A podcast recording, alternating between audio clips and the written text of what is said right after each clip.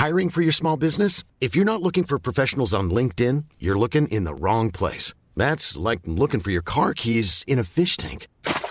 LinkedIn helps you hire professionals you can't find anywhere else, even those who aren't actively searching for a new job but might be open to the perfect role. In a given month, over 70% of LinkedIn users don't even visit other leading job sites. So start looking in the right place. With LinkedIn, you can hire professionals like a professional. Post your free job on linkedin.com slash people today. Bonsoir à tous, bienvenue sur CNews. Ravi de vous retrouver pour Soir Info. Dans quelques instants, on va revenir sur cette euh, première journée du nouveau gouvernement et aussi sur les déclarations d'Emmanuel Macron ce matin lors du Conseil des ministres. Mais d'abord, c'est le journal avec vous, Sandra Chiombo. Bonsoir Sandra. Bonsoir Thomas. On démarre avec Emmanuel Macron. Justement, il mise sur la continuité et l'efficacité. Au lendemain du remaniement, il a donné sa feuille de route à la nouvelle équipe gouvernementale d'Elisabeth Borne. À l'ouverture du Conseil des ministres ce vendredi, le président a voulu éteindre les rumeurs insistantes de tension avec sa première ministre. On l'écoute. Vous avez traversé les budgets, une réforme des retraites, des textes importants euh, en matière d'énergie, d'économie, puis, et j'y reviendrai, mise en œuvre la feuille de route des 100 jours sur laquelle nous nous étions collectivement engagés. C'est pourquoi j'ai choisi la continuité et l'efficacité pour euh, les temps qui viennent et qui s'ouvrent devant nous. Et en confirmant, euh, réaffirmant avec clarté ma confiance à la Première ministre, Premier déplacement de Gabriel Attal en tant que ministre de l'Éducation. Il s'est rendu à la Verrière ce vendredi. Il a visité le chantier de reconstruction d'une école détruite pendant les émeutes après la mort du jeune Naël. Il a chiffré à plus de 200 le nombre d'établissements scolaires endommagés. Le ministre a évoqué des solutions de scolarisation. Derrière l'effroi, il y a l'espoir. Et l'espoir, il est né dès le lendemain de ces actes inqualifiables avec une mobilisation extraordinaire que je veux saluer des collectivités euh, locales pour trouver des solutions. Euh, l'espoir, il naît aussi, je crois, quand même, d'un rassemblement euh, politique large, républicain, autour de cet enjeu. L'espoir, c'est évidemment les solutions qui vont être trouvées à très court terme pour les élèves, et évidemment les chantiers de reconstruction qui vont pouvoir démarrer. Je rappelle qu'un projet de loi qui permet d'accélérer drastiquement toutes les procédures euh, de travaux de reconstruction vient d'être adopté par le Parlement après avoir été adopté à l'unanimité euh, au Sénat et je salue à nouveau son euh, président. Il va permettre de réduire tous les délais sur des reconstructions à l'identique, là où les délais d'autorisation sont normalement de six mois, ce sera six semaines. il va permettre d'augmenter le taux de subvention pour les travaux.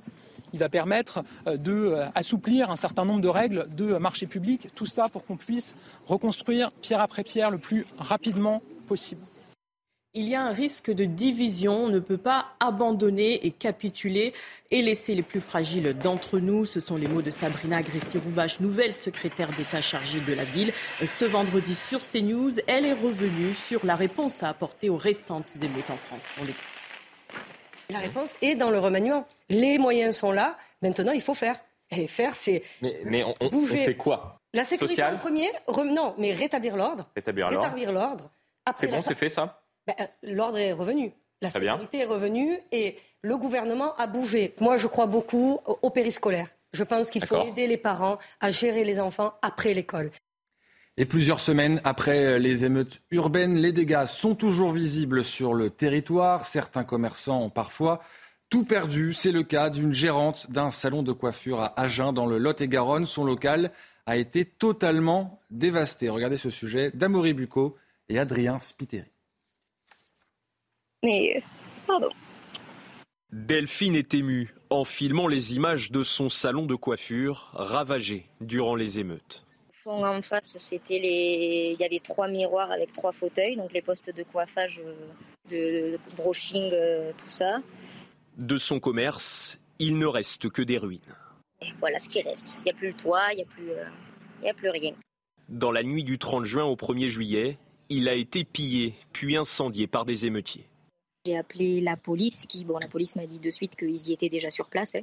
C'est sûr que le samedi matin, quand je suis arrivée, euh, j'étais pas très fière et pas très, voilà, donc j'ai pleuré, j'ai pleuré, mais après, euh, je me dis, j'essaye de me rassurer en me disant, c'est pas ma maison, il n'y avait pas mes enfants dedans, j'étais pas dedans. Delphine espère désormais que les responsables soient punis. Et aujourd'hui, je me retrouve dans mon salon, c'est mon travail, j'ai deux petites filles derrière. Et ça, c'est que eux, sur le coup, ils réfléchissent pas du tout à ça. Donc, comme me dit la police, vous avez rien demandé à personne, ça vous est tombé dessus et voilà. Donc c'est ce qui est un peu dur, quoi. C'est Plusieurs individus, dont deux mineurs et un majeur, ont été identifiés. Le majeur a été jugé hier et relaxé faute de preuves. À Agen, le parquet n'exclut pas de faire appel. Une femme blessée à coups de tesson de bouteille. L'agression a eu lieu dans la nuit de mardi à mercredi à Toulouse. Un couple a été pris à partie par quatre mineurs déjà connus des services de police, mais l'origine de l'altercation reste encore confuse. Les explications de Nomi Schulz, notre journaliste police-justice. Il est près de 3 heures du matin mercredi quand une bagarre éclate place du Capitole à Toulouse entre deux groupes de jeunes. D'un côté, euh, des quatre jeunes de 19 ans, de l'autre, quatre mineurs âgés de 14 à 17 ans. Alors l'origine de l'altercation est encore floue, explique dans un communiqué le procureur de la République qui évoque euh, une demande de cigarettes, des regards échangés ou des propos mal interprétés. Mais la situation dégénère très vite. Euh, grâce à la vidéosurveillance, la police intervient rapidement et sur place découvre une jeune femme de 19 ans sérieusement blessée. Elle présente de multiples coupures au visage, au cou et au dos. Euh, les quatre mineurs sont immédiatement arrêtés, placés en garde à vue. Certains sont suivis par les services judiciaires de la protection des mineurs en raison d'un parcours social difficile. D'autres sont déjà connus de la police et de la justice pour des faits de violence, vol, menaces, défaut de permis de conduire, détention d'armes, outrage ou encore détention de stupéfiants. La plus âgée, c'est une jeune fille de 17 ans. C'est elle qui est soupçonnée d'avoir euh, porté les coups à l'aide d'une bouteille en verre euh, cassée pour blesser euh, sa victime. Elle a été placée en détention provisoire jusqu'à sa comparution devant le tribunal pour enfants dans trois semaines. Les trois autres mineurs ont quant à eux été placés sous contrôle judiciaire. Tous seront jugés pour des faits de violence en réunion aggravée. L'inflation impacte fortement la vie des Français depuis le printemps 2022. Dans les rayons, elle est montée à plus de 20%. Alors, les consommateurs changent leurs habitudes, ils achètent moins et se tournent vers les produits premier prix. Un phénomène nouveau, celui de la déconsommation. Laurent Sélarié, Sarah Varny. Les chariots se remplissent moins et les Français délaissent les grandes marques pour se tourner vers les marques distributeurs. L'inflation culmine à près de 21%. Alors, les Français adaptent leurs courses et sont contraints à la déconsommation. Au premier semestre, les marques distributeurs ont vu leur volume se maintenir, alors que ceux des grandes marques chutaient jusqu'à 8,2%, moins 13,3% pour les produits labellisés bio. Le premier prix, lui, a vu ses volumes bondir, près de 13% en un an. Les Français cherchent à protéger leur porte-monnaie et ont donc pris de nouvelles habitudes de consommation. On peut avoir de bonnes découvertes dans les marques distributeurs? Après, il faut tester. Quoi. Tout augmente, euh, que ce soit du bio ou quoi que ce soit, tout est augmenté. Donc, euh, je vois pas trop de différence. C'est vrai que parfois les marques distributeurs sont bien notées, voire mieux notées que les autres. Euh, je pense notamment au houmous, on a des bonnes découvertes. les magasins de proximité, bien que plus chers, limitent le recul de leur volume à 3,1% depuis janvier. Et avec leur montée en gamme ces dernières années, les hard discounts comme Lidl, Aldi ou Netto attirent de plus en plus de Français. Les enseignes suivent donc la tendance et augmentent de 5% le nombre de produits des marques premier prix au détriment des marques nationales. Moins de choix donc dans les rayons pour des courses plus raisonnables. C'est l'une des premières causes mortelles au volant, la somnolence. En cette période estivale, les gendarmes sensibilisent les vacanciers. Si certains d'entre eux sont parfois trop pressés de rejoindre leur destination, d'autres sont plus vigilants. Illustration dans l'Isère et dans la Drôme avec Olivier Madinier et Marine Sabourin. Donc il y a le volet euh, sécurité routière, puis aujourd'hui volet prévention. Ça marche. Voilà. Merci. Voilà monsieur. Opération sensibilisation au PH de Saint-Quentin-Falavier. Les gendarmes de l'Isère distribuent ces kits anti-somnolence, composés d'une gourde et de brochures indiquant les diverses recommandations pour éviter de somnoler au volant. Une prévention importante selon les vacanciers. C'est très bien parce que justement, au moins, il nous explique des choses qu'on ne suit pas forcément. Afin d'éviter de s'endormir en conduisant, les autorités recommandent de bien aérer son véhicule, de s'hydrater régulièrement, de privilégier les repas légers et de s'arrêter toutes les deux heures pour faire une pause. Sur l'autoroute des vacances dans la Drôme, les automobilistes que nous avons rencontrés semblent plutôt vigilants. On fait beaucoup de pauses et on, roule. Étant retraité, on roule rarement de nuit, donc euh, somnolence, non, ça ne m'arrive pas. Alors souvent, je suis sujet à la somnolence, surtout après un petit repas. Dans ce cas-là, c'est ma femme qui prend le volant. On est tous euh, sujets à la somnolence. Il faut s'arrêter. Quand on, commence à voir les yeux qui piquent, il faut s'arrêter. En France, la somnolence au volant serait responsable d'un accident mortel sur cinq. Profanation du Coran, vague de protestation au Moyen-Orient. Des manifestants sont descendus dans les rues ce vendredi en Irak, en Iran et au Liban. Ils demandent la pénalisation de toute profanation des livres saints. La Suède est la cible de ces manifestants après deux événements organisés pour profaner le Coran. Donald Trump jugé en mai 2024 en pleine campagne pour les primaires. C'est le premier procès à viser un ancien président américain. La justice entend laisser le temps au parti d'examiner un dossier de plus d'un million de pages. Inculpé mi-juin de 37 chefs d'accusation, dont rétention illégale d'informations portant sur la sécurité nationale, Donald Trump a plaidé non coupable. Une voix s'en est allée, celle de Tony Bennett, dernier des grands crooners américains. Il s'est éteint aujourd'hui à l'âge de 96 ans à New York. Chanteur d'une autre époque, il a marqué l'histoire de la musique populaire. Il s'était distingué par ses duos avec Amy Winehouse et Lady Gaga, avec laquelle il avait enregistré deux albums. C'est la fin euh, de ce journal. On se retrouve dans quelques instants avec mes invités que je vais vous présenter pour parler de la prise de parole d'Emmanuel Macron, mais aussi évidemment du remaniement. A tout de suite sur CNews. Bonsoir à tous, bienvenue sur CNews. Vous regardez euh, Soir Info. On va revenir en longueur jusqu'à minuit sur le remaniement, les annonces d'Emmanuel Macron et donc le premier jour de ce nouveau gouvernement avec moi ce soir pour commenter cette actualité. William T, politologue, bonsoir.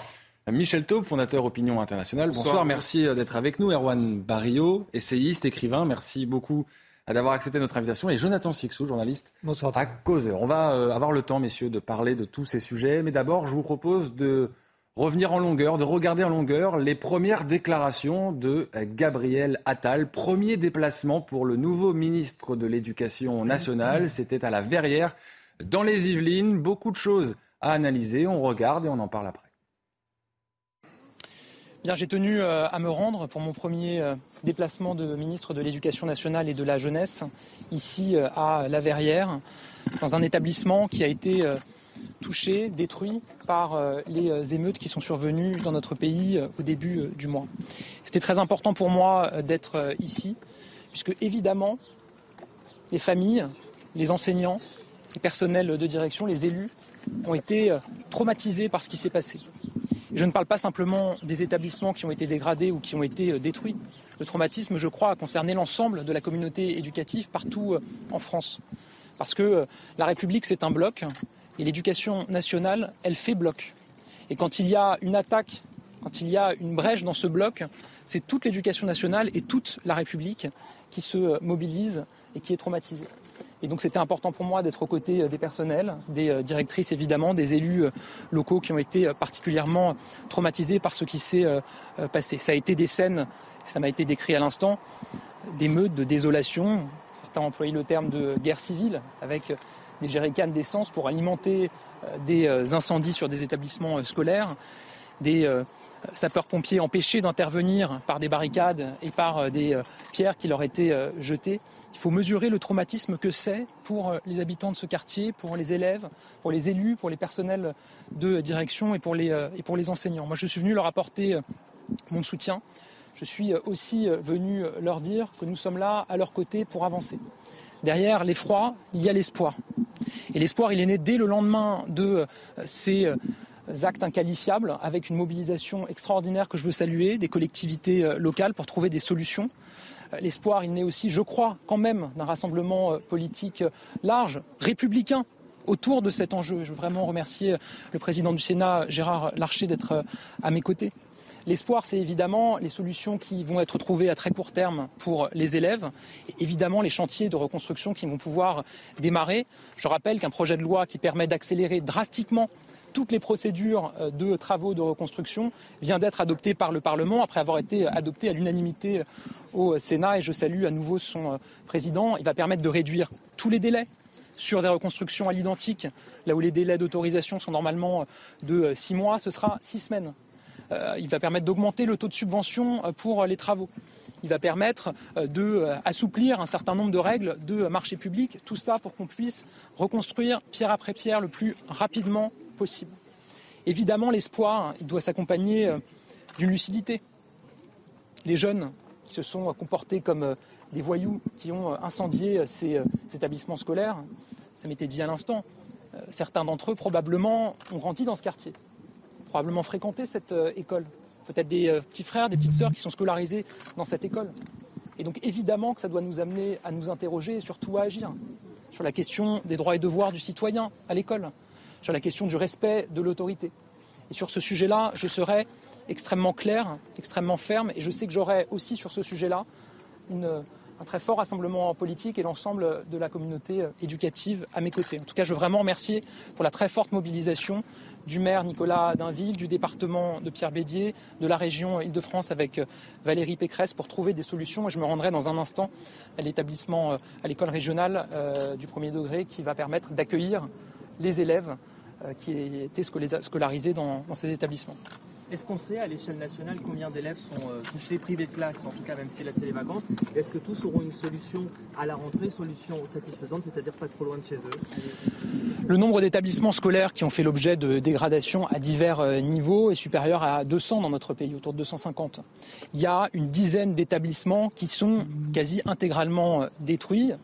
La Verrière en fait partie, et pour lesquels évidemment il y a une mobilisation absolue tous les élèves auront une solution de scolarisation pour la rentrée. Mais moi, ce qui m'importe, euh, c'est que cette solution soit viable, évidemment. Euh, la consigne que je donne à mes services, c'est de se placer toujours du point de vue de l'élève et de sa famille. Parce que du point de vue du ministère, on peut se dire il y a une solution de scolarisation qui a été proposée. Enfin, si elle est à une demi-heure à pied, il y a une question de transport qui se pose. Si euh, la cantine n'a pas la même tarification que dans l'établissement d'origine, c'est évidemment un impact pour les familles. Donc tout ça va être regardé au millimètre près pour trouver les solutions viables. Il y aura un point de contact tout l'été pour les élus et les personnels éducatifs au sein de mon ministère et la mobilisation sera absolue. L'une des réponses, vous l'avez dit euh, hier pendant la passation de pouvoir, vous avez dit, c'est remettre l'autorité au cœur euh, de l'école. Concrètement, qu'est-ce que ça veut dire? Qu'est-ce qu'il faut faire? Je pense que c'est un, enjeu à réaffirmer tous, collectivement. L'autorité, ce n'est pas euh, simplement l'autorité en tant que telle d'une personne, c'est l'autorité du savoir. C'est l'autorité aussi des règles de la République. Les droits et devoirs du citoyen, ça veut dire quelque chose. Et l'école, évidemment, elle a un rôle majeur en la matière. Évidemment, les familles euh, également. Et donc sur ce sujet-là, j'aurais à euh, avancer avec la communauté éducative, avec les élus, pour faire des propositions. Avec des propositions d'ici la rentrée, dans les prochaines semaines? J'aurai l'occasion de m'exprimer à nouveau prochainement. Est-ce qu'il y a d'autres questions? Quels sont les objectifs prioritaires que vous êtes fixés pour votre nouveau alors, je, me suis exprimé hier à, l'occasion de la passation de pouvoir. J'aurai l'occasion de faire euh, la traditionnelle conférence de rentrée euh, au moment de la rentrée euh, scolaire. Donc, je ne vais pas ici faire un discours programmatique, ce n'est pas l'objet, mais je me suis exprimé hier très clairement sur les objectifs je crois, à la fois majeurs que j'ai fixés sur la question euh, du respect de l'autorité, mais aussi les objectifs très concrets, et notamment la question des remplacements de courte durée dans les établissements scolaires, sur laquelle nous allons avancer, le cadre de vie des élèves aussi, euh, qui évidemment nous importe euh, absolument. Concernant la réforme du bail, votre prédécesseur a promis d'aménager la réforme pour éviter l'absentéisme hein, qui, est présent dès, mars.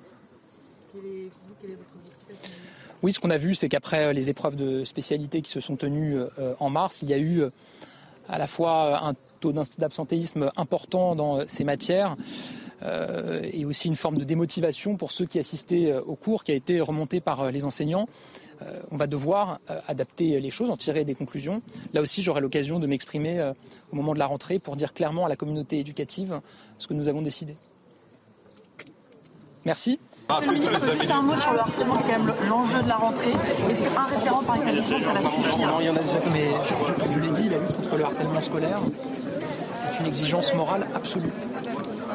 On ne peut pas accepter qu'il y ait des enfants qui aillent euh, à l'école la boule au ventre et qu'on se retrouve avec des situations absolument dramatiques comme celles qu'on a pu vivre, tragiques, avec euh, des enfants qui se donnent la mort, notamment parce qu'ils sont harcelés à l'école. Donc là-dessus, il y aura une mobilisation absolue. La Première ministre l'a dit. On a fait une cause, y compris sur laquelle elle est personnellement impliquée. Et on aura, au moment de la rentrée, à annoncer des mobilisations supplémentaires. D'ores et déjà, il y a un certain nombre d'éléments sur lesquels on va pouvoir avancer dès cet été. Il y a des textes qui sont en cours de, discussions sur lesquelles j'aurai à m'exprimer euh, très prochainement, notamment euh, sur la question euh, des élèves qui ont harcelé d'autres élèves. Vous savez qu'on a dit une chose qui est très claire, c'est que ce n'est plus aux élèves victimes de harcèlement de quitter leur classe ou l'établissement. C'est à l'élève qui harcèle qui revient de quitter l'établissement. Sur ce sujet-là, on avance et j'aurai les, dans les prochains jours à m'exprimer à nouveau sur ce sujet. Voilà donc pour les premiers mots de Gabriel Attal en tant que ministre de l'Éducation euh, nationale. Premier déplacement aussi, et ce n'est pas anodin, euh, déplacement à la Verrière, dans les Yvelines, près d'une école qui a été ciblée par euh, les émeutiers. On va longuement revenir hein, sur la nomination de Gabriel Attal un peu plus tard dans cette émission. Mais messieurs, je vous demanderai une petite réaction en bref. Qu'est-ce que vous retenez, Michel Taube, des déclarations de Gabriel Attal? Déjà, il fait assez fort parce qu'il réussit sur le terrain ce que Emmanuel Macron n'a pas fait dans son remaniement. C'est-à-dire qu'il avait Gérard Larcher à ses côtés, c'est-à-dire un des dirigeants de la droite. Là, là-dessus, c'est complètement plié. Euh, ils sont totalement absents du remaniement ministériel. C'est quand même un des enjeux des 100 jours, d'essayer d'élargir. Euh, on va y revenir. Donc Gabriel Attal, non, mais Gabriel Attal va très vite faire oublier Papendiaï, je pense. C'est un politique. Il a fait un bon choix, je pense, à, aller, à se rendre dans une des écoles qui a été entièrement détruite. Il donne une information. 250 écoles qui ont été euh, saccagé. C'est quand même extrêmement grave. Donc après, euh, est-ce que ce sera parole et parole et parole? Ça, on le saura très rapidement quant aux nombreux engagements qu'il a déjà pris depuis qu'il a été nommé hier. Mais en tout cas, l'intention politique est là et le choix qui a été fait est bon par rapport aux attentes des Français. Jonathan Sixou, euh, changement de méthode en apparence, en tout cas. On verra évidemment euh, le bilan à la fin hein, de, Gabriel Attal, mais en tout cas, changement de méthode, ça c'est clair. Pour le moment, changement de discours. Euh, c'est vrai qu'il nous parle, il, prend le, strict opposé de, son prédécesseur sur de, nombreux points il le réaffirme, c'est pas une, parole en l'air. Donc effectivement, de ce point de vue-là, on peut, on, peut lui, lui, faire crédit de, de, cette volonté de rétablir aussi bien l'autorité de l'enseignant que le poids de l'enseignement au sens le plus noble du terme. Il nous parle d'espoir. Moi, j'aimerais qu'il parle davantage de fermeté, qu'il parle davantage de détermination. Euh, l'espoir, il paraît que ça fait vivre, mais moi, après, après ce, que, ce, que, nous avons vu euh, durant ces, jours d'émeute, c'est pas de l'espoir que j'ai envie d'entendre. C'est entendre un discours politique qui réaffirme euh, la voix de la, de, la, République, parce que la France est la seule démocratie occidentale à avoir des établissements scolaires incendiés. Ça ne se voit nulle part ailleurs dans le monde, dans des démocraties, et qui plus est euh, occidentales. Donc, il a du pain sur la, il a du pain sur la planche. Il, a un discours très déterminé, très déterministe, très bien. Euh, laissons-lui le, temps maintenant de, l'appliquer. On donne, il donne envie d'y croire, mais on a un peu d'expérience. Après six ans de Macronie, on, peut avoir, laissons-nous au moins à nous un peu de, doute. Très vite, Erwan Barrio, euh, Gabriel Attal va sans doute faire très différemment de son euh, prédécesseur. On le voit d'ailleurs, il parle du harcèlement scolaire. C'est évidemment parce que là aussi, sur ce dossier-là, Papendiaï euh, n'a pas forcément été à la hauteur. Oui, c'est un retour au blanquerisme et c'est la fin euh, de la parenthèse mmh. Papendiaï. Cela paraît évident. Quand on voit ces images, on est aussi frappé de voir effectivement avec quelle maîtrise il utilise les éléments de langage qui sont les siens. Derrière l'effroi, il y a l'espoir. L'éducation nationale est un bloc, elle fait bloc. On sent qu'il a bien travaillé ses EDL. Il est extrêmement professionnel.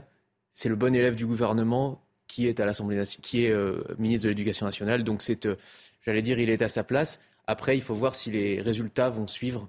Pour l'instant, c'est de la communication, de la bonne communication. Il faut voir euh, quel sera son bilan. C'est une promotion, William Tay, pour Gabriel Attal. Alors, il avait déjà été au ministère de l'Éducation nationale. C'était en 2018. À l'époque, il était secrétaire d'État à la jeunesse. Maintenant, il est à la tête de ce ministère. On va, je, précise qu'on va reparler un plus longuement de Gabriel Attal un peu plus tard, mais en, quelques mots, vous, qu'est-ce que vous ah bah. retenez de ces premières déclarations? On voit bien que c'est le chouchou de la Macronie, parce qu'ils l'ont placé à un poste où il ne peut pas rater. Il ne peut pas rater sa mission. On dit souvent que le ministère de l'Éducation nationale est un ministère les plus difficiles. Mais quand vous passez après Papendiaï, qui est le ministre le plus nul de l'histoire de la Ve République à l'éducation nationale, avec Najat Vallaud-Belkacem, vous pouvez forcément faire mieux. Moi, ça me fait penser un peu aux images qu'on avait en comparaison lorsqu'on a eu la passation de pouvoir entre Hollande et Macron. Macron racontait que des banalités lors de son discours d'investiture, un peu comme Attal le fait aujourd'hui. Mais de toute façon, il passe après un tel ectoplasme, Macron pour Hollande, et Attal pour Papendiaï qu'il est sûr de faire mieux. Il est sûr de impressionner. Il suffit juste qu'il marche trois fois, qu'il impressionne par rapport à Papendiaï. Il suffit juste qu'il exprime deux, trois principes généraux. Et on a l'impression que c'est un ministre qui va restaurer Jules Ferry et les, grandes républiques, les, les grandes écoles de la Troisième République, les grands hussards noirs. Donc pour l'instant, moi je suis très sceptique parce que comme l'a dit Jonathan, il faut confronter les paroles en Macronie aux actes. Et pour l'instant, il n'y a pas un seul acte qui a été fait en six ans, même si Blanquer avait émis quelques bonnes initiatives. Mais on a vu que Blanquer, on n'a jamais eu de confirmation entre son discours et les actes concrets. Et le deuxième point que je vois, c'est est-ce que Gabriel Attal va pouvoir renouer une grande politique éducative? Parce qu'on a mis un ministre politique à l'éducation nationale. Mais est-ce qu'au-delà des principes, on va mettre en place une politique à l'éducation nationale plutôt que des principes généraux uniquement pour plaire à telle clientèle électorale? On va évidemment revenir hein, sur, euh, sur cette euh, nomination, mais d'abord, revenons sur euh, les déclarations ce matin, ce midi, d'Emmanuel Macron. 25 minutes de propos liminaires avant le Conseil des ministres. Alors, à qui s'adressait réellement le président de la République? Aux Français, à ses ministres? On va essayer de répondre à cette question. Il a en tout cas renouvelé sa confiance à Elisabeth Borne. Un choix fort selon les termes du président de la République. Écoutez. Vous avez traversé les budgets, une réforme des retraites, des textes importants euh, en matière d'énergie, d'économie, puis, et j'y reviendrai, mise en œuvre la feuille de route des 100 jours sur laquelle nous étions collectivement engagés. C'est pourquoi j'ai choisi la continuité et l'efficacité pour euh, les temps qui viennent et qui s'ouvrent devant nous. Et en confirmant, euh, réaffirmant avec clarté ma confiance à la Première ministre, un mot d'abord, euh, Jonathan Sixou, sur euh, la forme de cette euh, expression du président de la République. Un temps, on nous avait dit qu'il y aurait peut-être une allocution, interview à la télé, interview dans la presse. Eh bien non, finalement, c'est juste avant le Conseil des ministres que le président de la République a décidé de s'adresser. S'adresser à qui Tiens, c'est d'ailleurs ça ma question. Eh ben, je crois qu'à l'heure où nous parlons, personne n'a encore compris à qui il parlait à midi tout à l'heure. C'est une forme hybride inédite euh, mais c'est pas l'originalité qui fait la performance en, l'occurrence, parce que c'est un vrai coup dans l'eau. La preuve, c'est qu'il y a eu un tel, euh, il y, a eu un tel, euh, une telle confusion qui a découlé de cette forme-là d'expression que l'Élysée a été obligé de dire que finalement ça, c'était, c'était absolument pas la prise de parole officielle qu'on nous annonce depuis 100 jours, mais qu'il va de nouveau parler d'une façon ou d'une autre. On ne sait pas quand d'ailleurs, parce qu'il part voilà, dimanche c'est très flou. Mais euh, quand vous écoutez l'Élysée, c'est toujours de notre faute. C'est nous qui ne comprenons pas la façon dont il nous explique les choses. C'est-à-dire que non, l'Élysée n'avait jamais dit que c'était aujourd'hui qu'il devait prendre une parole officielle. Le fait est que, après ce que nous venons de traverser, les 100 jours que nous venons de traverser et la semaine d'émeutes euh, récente, le moins que l'on puisse attendre était euh, une allocution, qu'Emmanuel Macron parle aux Français dans les yeux, qu'il soit face caméra et qu'il nous dise voilà ce que j'ai vu, voilà ce que j'ai compris et voilà ce que je vais faire. Or, c'est une caméra posée euh, au milieu d'une réunion, euh, il, s'adresse euh, au ministre, les Français sont témoins d'un échange, enfin d'un président qui parle à, ses ministres. Et quand il donne la parole à Elisabeth Borne, ça coupe et, et, et, à nous de, de, faire, de faire le reste. Donc, si vous voulez, c'est en fait, c'est très dérangeant parce qu'en plus, on va peut-être euh, avoir l'occasion de dérouler un peu le, fond du, propos, mais il, en gros, nous annoncer continuité et, efficacité, ça veut dire que si ça veut dire que tout ce qu'on vient de traverser, c'était vachement bien et on continue. Si, faut, si on est dans la continuité, c'est que ça lui plaît. Ben, on est quelques-uns, je pense, dans ce pays à ne pas être franchement d'accord. On va, revenir évidemment sur, euh, sur le, fond, le fond des annonces. Euh, Erwan, un mot sur la forme. Est-ce que vous pensez que ça, c'est problématique pour le message que voulait faire passer le, président. On entend un procès en improvisation, c'est un peu ce qu'on entend, à la fois pour l'annonce du remaniement d'ailleurs, que pour cette euh, intervention ce matin, ce midi. Sur la forme, cette intervention dit beaucoup d'Emmanuel Macron et du macronisme. Effectivement, il ne parle pas aux Français. Mais au fond, il ne parle pas non plus à ses ministres. Il ne le regarde même pas. De temps en temps, il a un petit geste euh, quand il parle d'une nomination. En fait, à qui parle-t-il? La réalité, c'est qu'il parle à lui-même il est dans un soliloque avec lui-même, dans lequel il annonce ses quatre piliers, ses quatre urgences, un satisfait sur euh, les 100 jours, mais on a l'impression qu'il n'a pas d'interlocuteur autour de lui et que nous sommes effectivement témoins d'un soliloque, d'une intervention euh, d'un chef de l'État solitaire. Mm. Et d'ailleurs, euh, sur ce plan, il est tout seul, avec son verre d'eau devant lui. Tout cela est d'une tristesse. Ça se passe dans la salle des fêtes de l'Élysée, mais il n'y a jamais rien eu de plus triste, je pense. Un mot maintenant sur euh, le message quand même délivré par euh, Emmanuel Macron. Donc on l'a dit, quatre euh, grands chantiers la réindustrialisation et le plein emploi, le progrès donc en ce qui concerne l'école et la santé entre autres, l'écologie et puis l'ordre républicain parce que Emmanuel Macron est revenu sur les émeutes qui ont touché le pays. Je vous propose de l'écouter puis on réagit juste après.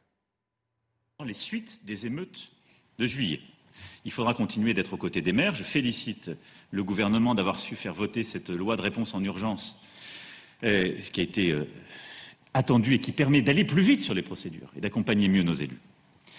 Et donc il faut continuer d'être aux côtés des maires qui ont vu euh, leur mairie, leur école, leur gymnase, des infrastructures essentielles parfois être endommagées ou brûlées pour reconstruire, fonctionner le plus rapidement possible, continuer de soutenir et être aux côtés de nos forces de l'ordre pour que le calme tienne, et j'ai eu l'occasion de les féliciter lors du 13 et 14 juillet, et poursuivre dans le calme et l'indépendance qui convient le travail de la justice, mais qui a su se montrer implacable dans les jours et les semaines qui ont suivi ces émeutes.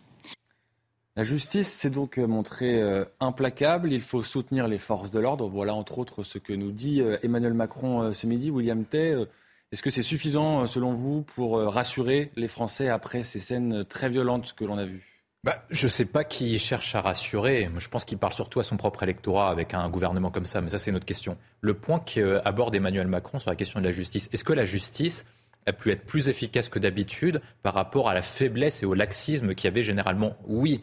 Pour autant, il y a eu combien? Il y a eu 300 à 400 interpellations et comparutions immédiates sur une estimation basse du ministère de l'Intérieur de 10 000 émeutiers jusqu'à 100 000 émeutiers selon certains experts. Donc c'est-à-dire qu'il y a 90% des personnes qui n'ont eu aucune peine, qui n'ont eu aucune condamnation, ni au pénal, ni en termes de responsabilité civile. C'est-à-dire qu'une grande partie des dégâts qui ont été causés vont être remboursés, encore une fois, par le contribuable que par le casseur. Le principe casseur-payeur ne s'applique pas en l'occurrence, dans la mesure où beaucoup de personnes ne vont pas payer les dégâts qu'ils ont causés que ce soit financièrement ou que ce soit en termes de responsabilité ou en termes de sanctions pénales. L'autre point que je vois sur Emmanuel Macron, c'est le fait qu'il ne renouvelle pas son discours. Il est anachronique de deux temps. Le premier, c'est qu'il aurait déjà dû changer de discours lors des élections législatives. Lorsqu'il s'est fait réélire, il a été mis en minorité par les Français. C'est-à-dire qu'il y a une majorité de Français qui lui ont imposé un, nombre de députés qui étaient hostiles à sa politique. Par conséquent, il devait déjà changer de politique en juin 2022. Là, maintenant, on a fait face à des mouvements sociaux très importants lors de la réforme des retraites et des mouvements,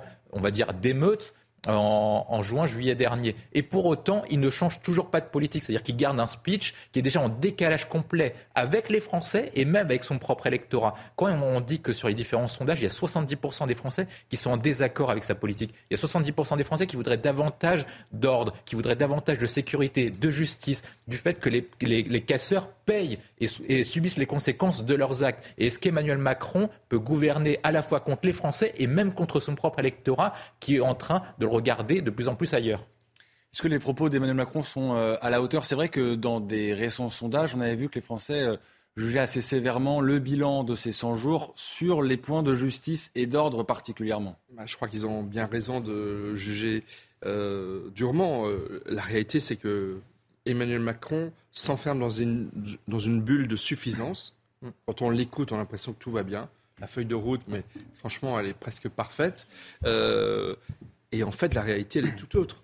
Et d'ailleurs, moi, je trouve, vous avez cité un passage sur les émeutes, mais la réalité, c'est que les questions régaliennes, il les a très peu évoquées ce matin. Très, très peu. Et d'ailleurs, dans le remaniement ministériel, que moi j'appelle un, remaniement ultra minimaliste, tout ça pour ça. Il parle Tout ça pour ça. Mm. C'est vraiment qu'un ajustement. Mais rien n'est touché sur les ministères régaliens.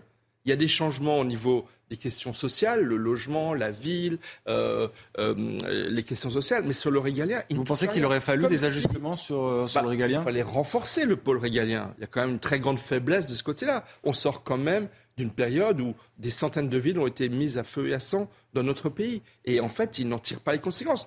Pire que cela, il redit ce midi qu'il se donne du temps pour tirer les leçons de ce qui s'est passé dans les banlieues il y a quelques semaines. Donc, véritablement, j'ai envie de dire, il veut défier le temps, mais la réalité, c'est que la réalité va finir par le rattraper. Donc, je pense qu'il est dans sa bulle. Euh, il est très satisfait de lui-même. Vraiment, je trouve que c'est même presque un peu indécent. Il y a eu certes des progrès en matière d'emploi, en matière d'amorçage, d'un début, euh, un petit peu de réindustrialisation. Mais la réalité, c'est que la France souffre terriblement et que ça, il n'en tient pas du tout compte, il ne le dit pas. Donc, euh, et puis enfin, les 100 jours. Bah, où est le bilan des 100 jours? Quelles sont les suites des 100 jours? En fait, si vous voulez, il nous a fait à midi, pendant 25 minutes, une très belle dissertation de Sciences Po, l'ENA. Sur le papier, c'est très bien, mais la réalité, elle est tout autre et les Français le savent très bien. Donc je pense que ce, remaniement ministériel ultra euh, euh, limité, en fait, c'était faire perdre beaucoup de temps aux Français, c'était gagner du temps passer l'été. Euh, et c'est surtout, enfin, j'ai envie de dire, tout simplement le reflet de ce que le chef de l'État est piégé. Il est minoritaire au Parlement. Il a, et il n'a pas réussi à élargir sa majorité. Donc, du coup, au final, ce remaniement, c'est quoi? Et son discours, c'est la même chose. C'est la Macronie qui se replie sur elle-même, qui se renforce en interne, Effectivement, il y a certains euh, barons de la Macronie qui montent un petit peu au créneau, euh, mais la réalité, c'est que la Macronie est aujourd'hui minoritaire en France et que la rentrée va être très très difficile pour le gouvernement. Erwan Barrio, euh, très vite, sur, sur cette déclaration d'Emmanuel Macron par rapport aux émeutes? Oui, ce qu'on peut saluer par contre en Emmanuel Macron, c'est la capacité qu'il a, malgré tout, contre vents et marées, à persister dans son être. C'est-à-dire qu'il est toujours lui-même, il est toujours satisfait de lui-même et on s'attendait quand même à ce que lors de ce remaniement, il y ait euh, une nouveauté, euh, que ça aille dans un sens ou dans un autre. Il est très coutumier de l'effet waouh. Et là, il n'y a même pas un ministre pour lequel on est un petit peu surpris. C'est-à-dire que tout était extrêmement prévisible. Finalement, il continue, euh, c'est ce, que, ce que vous avez dit, William, il continue sur sa feuille de route, rien ne change. Et d'ailleurs, il y a une expression qu'il a répétée trois fois lors de son allocution, c'est à marche forcée nous allons continuer à marche forcée, à marche forcée. Et, en fait, c'est devenu en marche forcée en quelque sorte.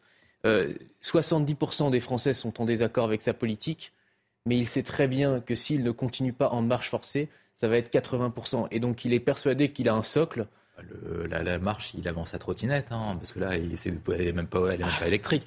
Non, il, parle de marche forcée, mais on est véritablement au ralenti. Moi, je ne sais pas si on peut parler de marche, on peut parler d'immobilisme. Sur la plupart des dossiers qu'il avait évoqués, la transition énergétique, la relance du nucléaire, la politique de l'emploi, le fait de se remettre en économie de guerre pour éventuellement soutenir l'Ukraine, sur tous ces sujets-là, on est en retard, on est en retard partout. Oui. D'ailleurs, il n'a même pas évoqué il n'a même pas cité l'effort de guerre que fait la France sur le conflit euh, bah, entre le, la guerre de la Russie L'effort de guerre est important, mais par rapport aux autres puissances, est minimaliste. Donc sur le point des sujets, il peut dire, il peut prétendre qu'on est à marche forcée. Donc oui, peut-être à trottinette ou à vélo, comme ça, il parlera de mobilité douce, ce sera, ce sera, ce sera très bien pour, pour faire la transition énergétique. Mais ce ne serait pas ça le point essentiel. C'est qu'en fait, on est beaucoup trop lent par rapport aux émeutes, par rapport à la justice, par rapport aux besoins d'ordre, par rapport aux besoins de sécurité. On est lent partout. On est un escargot. Il voulait s'appeler En Marche lorsqu'il arrivait en 2017 euh, en politique. Maintenant, on est en escargot, on est en marche arrière peut-être, mais je ne sais pas si on, est on, peut véritablement avancer. Et c'est ça le point essentiel, c'est comment avancer avec une majorité relative, sans allier avec une NUPES qui le déteste et une droite qui est désormais de plus incompatible avec lui. Justement, je vais vous donner la parole, Jonathan Sixou, dans un instant, mais parlons de cette majorité euh, relative. On sait que ça avait été une des missions qui avait été confiée à Elisabeth Borne, élargir cette mmh. Le remaniement, là, ne semble pas nous indiquer qu'il y a un élargissement euh, de la majorité, mais il y a quand même en vue, à la rentrée, le projet de loi immigration qui s'annonce euh, délicat, pour le moins, pour euh, le gouvernement. Emmanuel Macron, justement, en a parlé. Il est prêt à travailler avec, dit-il, les oppositions constructives et républicaines. Écoutez le président, puis on réagit. Nous aurons la question de l'immigration qui va structurer nos travaux de rentrée et sur laquelle nous aurons à travailler avec euh, toutes les oppositions constructives et républicaines. Le gouvernement a engagé euh, une réforme importante avec un texte solide qui répond de manière pragmatique à beaucoup de sujets, mais j'aurai l'occasion d'y revenir. Je souhaite qu'on avance avec méthode sur ce sujet et avec efficacité. Jonathan euh, Sixou, élargir cette majorité avec qui? Emmanuel Macron euh, pourrait voter euh, ce texte. Qui sont les oppositions euh, constructives et républicaines dont il parle bah, le, choix, c'est lui-même qui le, réduit depuis la nouvelle législature, puisqu'on a bien vu l'attitude d'Elisabeth Borne qui, s'adresse au, Rassemblement national en se bouchant le nez et qui accepte les, outrances et qui, parce que la, la, LFI et la NUPES est allé vraiment très loin, qui a fini par dire qu'il sortait du, du, champ républicain. Mais il a fallu quand même un certain temps pour que ces euh, gens soient enfin reconnus officiellement comme étant hors du champ républicain. Il en, il en, a fallu de, de beaucoup quand même pour euh, qu'il y ait cette reconnaissance publique. Mais en, en gros, le, le, la, le, RN, aux yeux du gouvernement, continue de faire semblant c'est pas très bien semblant de quoi, mais il continue de faire semblant. Euh, et puis il y a les LR qui, euh, qui, sont, euh, qui, qui, demeurent une, une, une, une, interrogation, une curiosité, parce que en fait l'avenir d'Emmanuel de, Macron pourrait dépendre des LR, mais on a l'impression qu'ils ne qu'ils ont peur de leur L'inverse c'est vrai aussi d'ailleurs peut-être. Eh ben non, pas pour le moment, parce que si les, LR, si les LR demain déposaient une motion de censure, tout le il risquerait peut-être de perdre. Euh, Maintenant, il risquerait de prendre des responsabilités supplémentaires. Et on se demande qui a envie de prendre ces responsabilités. Et c'est pour ça qu'Emmanuel Macron, quand il parle de, quand il dit euh, les oppositions républicaines, on sait que dans son esprit, il exclut les, les, les, les RN d'un côté et la NUPES de l'autre, ou du moins la LFI. Ça ne lui fait pas beaucoup d'opposition qui pourrait étoffer les, rangs de, de, de sa majorité. Et surtout qu'il n'a pas véritablement fait de gestes à destination des LR avec ce remaniement. À mon avis, c'est l'enseignement principal de ce remaniement. C'est qu'en fait, euh, pendant les 100 jours, il y avait deux objectifs, apaiser et élargir. Bon, l'apaisement, on a vu ce que ça a donné euh, dans toutes les villes de France. Et l'élargissement est un échec complet. Ça a échoué. Et on le voit bien, encore une fois, dans la composition du gouvernement. S'il y a un petit élargissement, c'est légèrement à gauche légèrement à gauche, notamment la prise de guerre de euh, Patrice Vergrit, le, maire de, Dunkerque, n'est pas dénué de sens, un ancien socialiste proche de... Aurélien Rousseau, on peut citer aussi d'ailleurs. Absolument. Donc, donc s'il y a un élargissement, c'est plutôt une tentative sur la gauche. Mais justement, donc, c'en est terminé de ce pas de danse euh, qui a permis peut-être aux républicains d'exister un peu ces derniers mois. Mais qu'est-ce qui va se passer à la rentrée, justement, sur le projet de loi immigration? Avec qui le président de la République et la Première ministre vont-ils, et Gérald Darmanin, vont-ils pouvoir faire voter une loi sur l'immigration? Prendront-ils le risque d'un 49-3 sur un projet de loi aussi sensible? Et je pense que là, ce sera peut-être l'heure de vérité de l'ère euh, euh, Borne, parce que, et au-delà d'elle, pour le président de la République, parce qu'effectivement, on va se poser la question, avec qui va-t-il voter un projet de loi immigration dont la philosophie globale était, pour reprendre les termes qu'avait employés euh, Gérald Darmanin de façon un peu caricaturale. On va être gentil avec les gentils, on va être méchant avec les méchants. Ce ne sont pas mes mots, c'est ceux de Gérald Darmanin.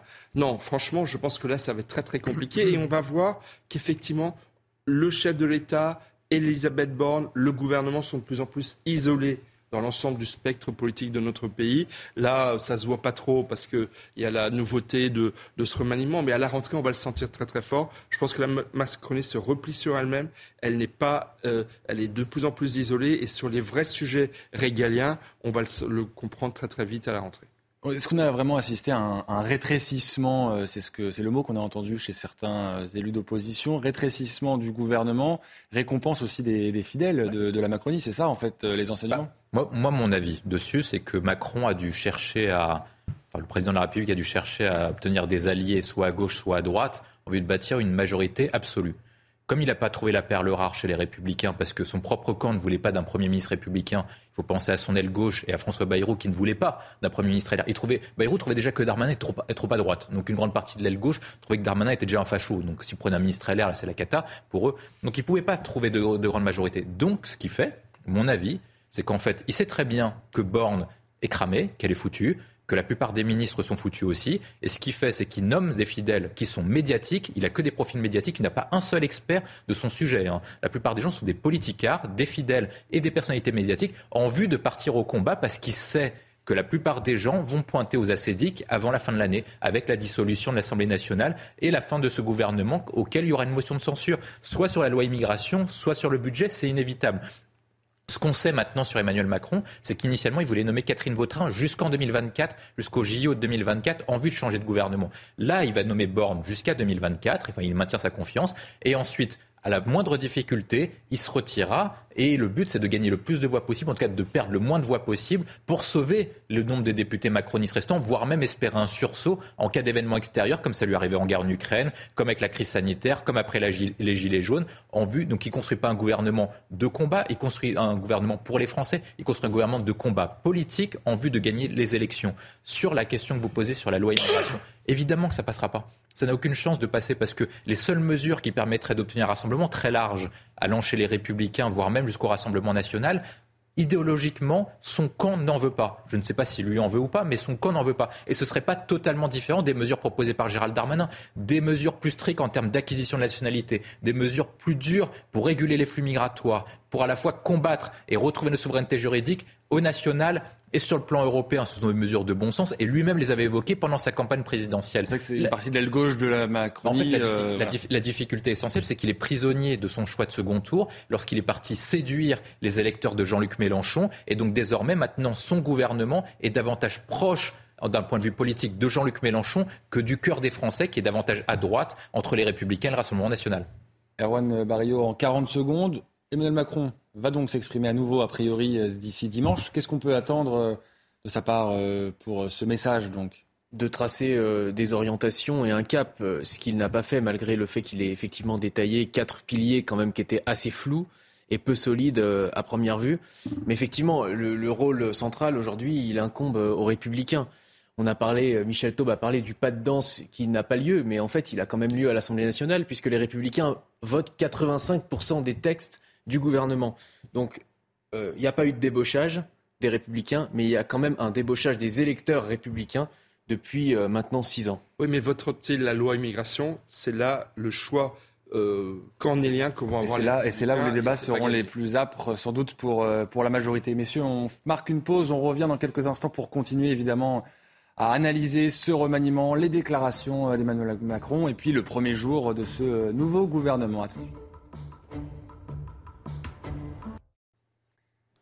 Bonsoir à tous, il est 22h, vous regardez CNews, nous sommes sur Soir Info, on continue d'analyser euh, la journée politique, notamment euh, ce remaniement, mais d'abord c'est euh, le JT avec vous, Sandra Chiombo. Bonsoir Sandra. Bonsoir à tous. À la une ce vendredi, le premier déplacement de Gabriel Attal en tant que ministre de l'Éducation nationale. Il s'est rendu à la Verrière dans les Yvelines ce vendredi. Il a visité le chantier de reconstruction d'une école détruite pendant les émeutes après la mort du jeune Naël. Il a chiffré à plus de 200 le nombre d'établissements scolaires endommagés. Le ministre a évoqué des solutions de scolarisation. Écoutez. Derrière l'effroi, il y a l'espoir. Et l'espoir, il est né dès le lendemain de euh, ces euh, actes inqualifiables avec une mobilisation extraordinaire que je veux saluer des collectivités euh, locales pour trouver des solutions. Euh, l'espoir, il naît aussi, je crois, quand même d'un rassemblement euh, politique large, républicain, autour de cet enjeu. L'espoir, c'est évidemment les solutions qui vont être trouvées à très court terme pour les élèves, et évidemment les chantiers de reconstruction qui vont pouvoir démarrer. Je rappelle qu'un projet de loi qui permet d'accélérer drastiquement toutes les procédures euh, de travaux de reconstruction vient d'être adopté par le Parlement après avoir été adopté à l'unanimité euh, au Sénat et je salue à nouveau son euh, président. Il va permettre de réduire tous les délais sur des reconstructions à l'identique, là où les délais d'autorisation sont normalement de six mois, ce sera six semaines. il va permettre d'augmenter le taux de subvention pour les travaux. Il va permettre d'assouplir un certain nombre de règles de marché public, tout ça pour qu'on puisse reconstruire pierre après pierre le plus rapidement possible. Emmanuel Macron mise sur la continuité et l'efficacité. Il a donné sa feuille de route à la nouvelle équipe gouvernementale d'Elisabeth Borne ce vendredi. À l'ouverture du Conseil des ministres, le président a voulu éteindre les rumeurs insistantes de tension avec sa première ministre. Une femme blessée à coups de tesson de bouteille. L'agression a eu lieu à Toulouse dans la nuit de mardi à mercredi. Un couple a été pris à partie par quatre mineurs déjà connus des services de police. Mais l'origine de l'altercation reste encore confuse. Ils ont été déférés. On se retrouve à 23h pour un nouveau point sur l'actualité. En attendant, Soir Info continue avec vous, Thomas. Merci Sandra. À tout à l'heure. On va marquer une courte pause. Quand on revient, on parlera de la situation à Cavaillon où la CRS 27 a été euh, envoyé. À tout à l'heure. De retour dans Soir Info, vous regardez euh, CNews, on parle beaucoup euh, politique ce soir, on va faire une pause dans notre analyse et notre décryptage du remaniement pour parler de la situation à Cavaillon, dans le Vaucluse. Le maire de la ville a porté plainte à la suite d'une fête de quartier organisée illégalement le 14 juillet dernier. Un événement également dénoncé ce jeudi par la préfète du département. Le ministre de l'Intérieur a depuis annoncé l'envoi de la CRS 27. Regardez ce sujet de Marine Sabourin et Célia Judas.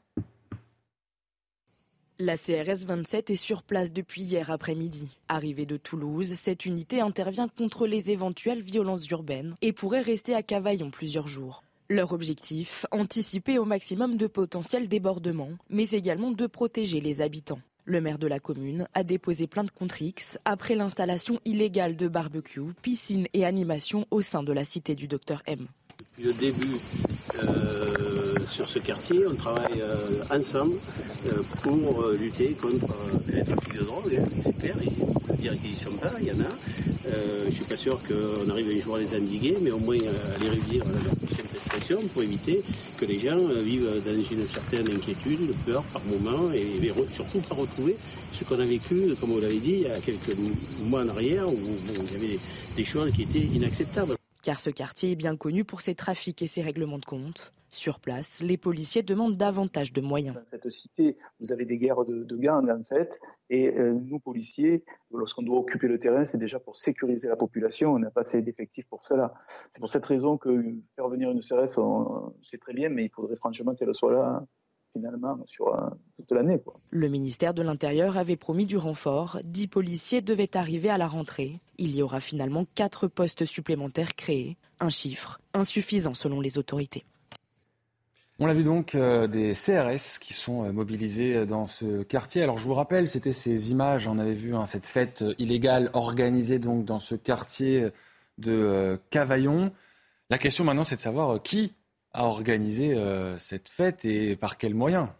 Mais ce qui se passe dans, dans ce quartier, c'est vraiment une illustration parmi de nombreux autres quartiers de France de ce qu'on appelle ces fameux territoires perdus de la République. Je regardais dans ce quartier qui s'appelle le quartier du docteur M.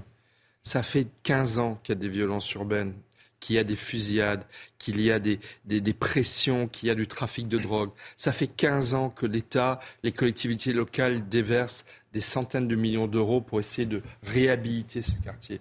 Et les violences continuent jusqu'à ce que des dealers se substituent à l'autorité publique pour organiser euh, euh, des activités festives. Mais enfin, on marche sur la tête. Donc, on est dans un, euh, dans un quartier, dans ces territoires perdus de la République, où l'État a beaucoup investi, mais où la violence continue à monter, continue à monter, à travailler ces quartiers. Et encore une fois, ça fait 15 ans. Déjà, j'ai vu en 2008, il y, avait eu des, il y avait eu des fusillades, il y avait eu des émeutes dans ce quartier. Et donc, on voit bien que là, il y a un bras de fer entre effectivement des, trafics, des trafiquants de drogue qui sont un petit peu les rois de ce quartier et les autorités publiques qui ne se sont pas totalement euh, euh, retirées, qui ont investi. Encore une fois, récemment, l'État a mis beaucoup d'argent pour pouvoir reconstruire ce quartier, mais il y a vraiment un bras de fer et un enjeu de conquête du territoire et de conquête du pouvoir dans ces quartiers. Il faut quand même expliquer pourquoi ça pose problème, parce que c'est vrai que de voir des images de fête, on se dit, bon, a priori, il n'y a pas de danger imminent. Il faut quand même rappeler qu'il y avait une piscine euh, qui avait été installée dans, ce quartier, sans surveillance, sans conditions de sécurité. Euh, les bailleurs sociaux ont d'ailleurs déposé plainte pour vol d'eau et d'électricité. Donc évidemment, derrière ces images de fête en apparence, ça pose évidemment beaucoup de questions. Bah, il y a le côté, si, si on était légaliste, euh, extrémiste, effectivement, on pourrait être heurté par le fait qu'ils aient déroulé des rallonges pour euh, pouvoir brancher des frigos et, de la sono euh, au pied de leurs immeubles et qu'ils aient rempli une piscine gonflable euh, sans surveillance qui plus est pour, pour les enfants qui auraient pu s'y plonger.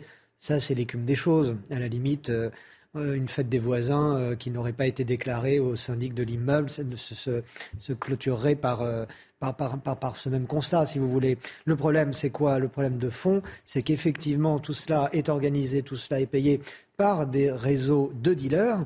C'est exactement un système mafieux comme on en voit dans toutes les, dans, toutes ces belles villes d'Italie qui sont gérées par la mafia. Et qui le but, c'est d'attirer les faveurs des, gens, et des habitants Et vous voyez, ça se passe très bien. Regardez, il n'y a pas un tag sur les immeubles, les, les, les, les bosquets ont l'air bien taillés, etc. Je veux dire, ça, ça, c'est, une, ce sont certes des HLM de, dans une banlieue de Cavaillon, mais ça n'a pas l'air euh, insalubre, vu de loin. Je ne sais pas, je parle uniquement en voyant les images que vous nous diffusez.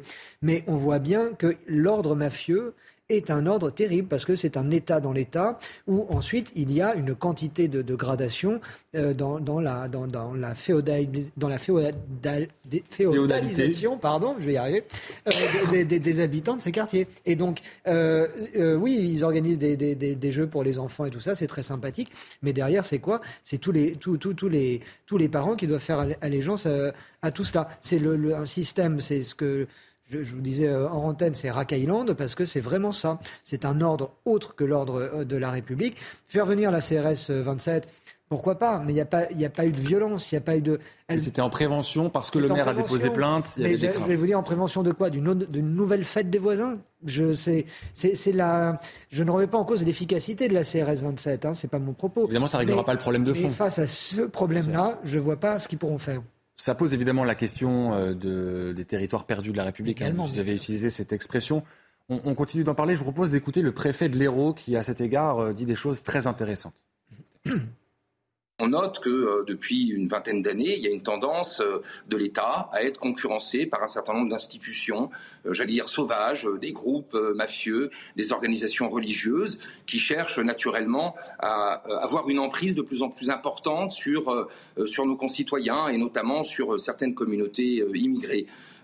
c'est ce qu'on appelle, on a connu ça en Amérique du Sud, on connaît ça en Amérique du Sud, on appelle ça la, la thématique du bandit social, qui cherche euh, à se légitimer par des actions sociales en parallèle de, ces activités criminelles. Naturellement, euh, la loi de la République doit être la même sur tous les territoires et euh, ce que font mes, d'ailleurs mes, collègues préfets, nous appliquons la loi avec la même rigueur, je, l'espère, sur l'ensemble du territoire. C'est Hugues Moutot qui avait dit il y a quelques semaines de claquer au lit s'agissant de jeunes qui ne respectent pas la société et l'ordre et qui est d'ailleurs, à mon avis, un très bon préfet parce que justement il essaye de défendre dans ces territoires. Ce est très intéressant.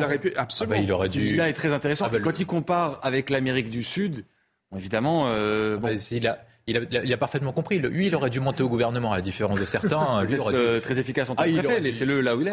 il, il aurait dû... parce qu'il va être nommé euh, préfet de, des Alpes-Maritimes. Il aurait pu, il aurait pu occuper un poste national parce que le, si le sujet était uniquement local, ce serait ce serait, beaucoup plus simple. Il aborde les bons points, en fait. Et moi, j'irais même sur d'autres modèles, parce qu'il y a d'autres modèles qui sont en jeu.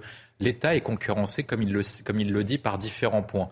Il y a les organisations religieuses, notamment musulmanes, islamiques, qui concurrencent l'autorité de l'État dans certains quartiers. C'est pour ça que chaque année, vous avez des problématiques sur les tenues religieuses à l'école, le burkini, etc. C'est-à-dire que des organisations religieuses soutenues par des puissances islamiques comme les pays du Golfe, comme la Turquie, essayent d'imposer en France un changement de société d'un point de vue culturel et identitaire.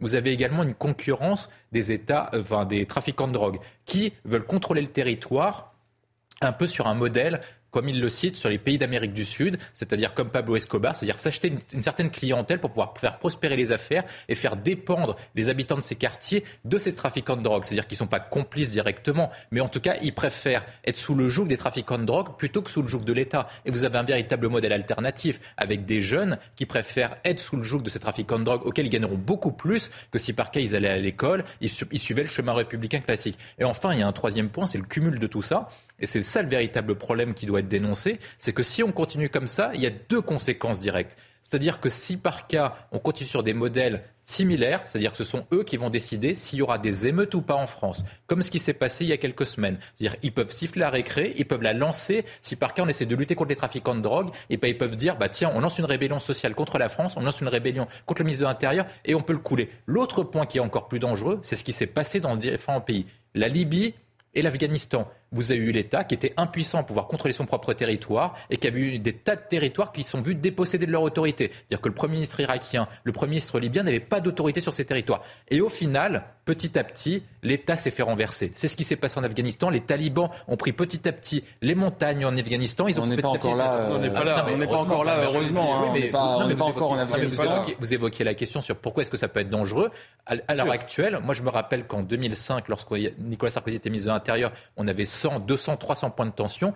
Maintenant, vous avez 6 millions de personnes qui sont placées dans les territoires dits de reconquête républicaine. 10% de la population française est placée dans ces territoires. Un mot très vite pour, la euh, situation du Mexique, pardon, qui, qui pourrait mettre en parallèle, où là, le, et le Brésil aussi, où là, vous avez vraiment un État dans l'État. Un État dans l'État, et, ça arrange beaucoup de monde puisque les institutions n'ont même pas assez d'argent pour fonctionner et elles se, elles s'appuient sur euh, les, mafias et, de plein de régions au Brésil, plein, notamment même des grandes villes telles que Sao Paulo, sont régies comme ça. Et si je me fais l'avocat du diable euh, quelques secondes, la nature a horreur du vide. Est-ce que c'est pas aussi parce que l'État justement s'est désengagé de ces quartiers qu'on assiste euh, à ces scènes-là aujourd'hui? Bien sûr, on a entendu le préfet dire que l'État est concurrencé. Mais si l'État est concurrencé, c'est peut-être que l'État est non pas failli, mais en tout cas au moins en situation de faillite partielle.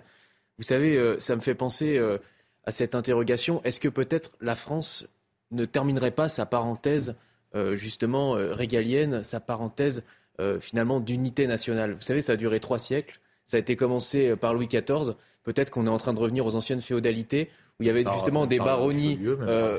Voilà, même avant, mais on est en train peut-être de revenir à cette époque où il y avait des baronnies, des duchés et des gens qui faisaient la loi dans leur territoire contre le roi de France. Parce que l'État n'est pas présent, l'État a déversé 100 à 150 milliards d'euros dans ces quartiers depuis une vingtaine d'années. Mais la question, en tout cas, l'État, c'est pas une question de présence, c'est une question de présence, d'autorité de l'État, parce que c'est la loi du plus fort qui s'applique et c'est pas la loi de l'argent. En tout cas, l'État est présent euh, en ce moment, puisqu'on rappelle donc que la CRS 27 a été euh, déployée dans ce quartier. On arrive au bout du temps escompté pour euh, ce qui était de ce débat. On marque à nouveau une pause et on revient, on reparlera du remaniement et plus précisément du nouveau ministre de l'Éducation nationale. A tout de suite.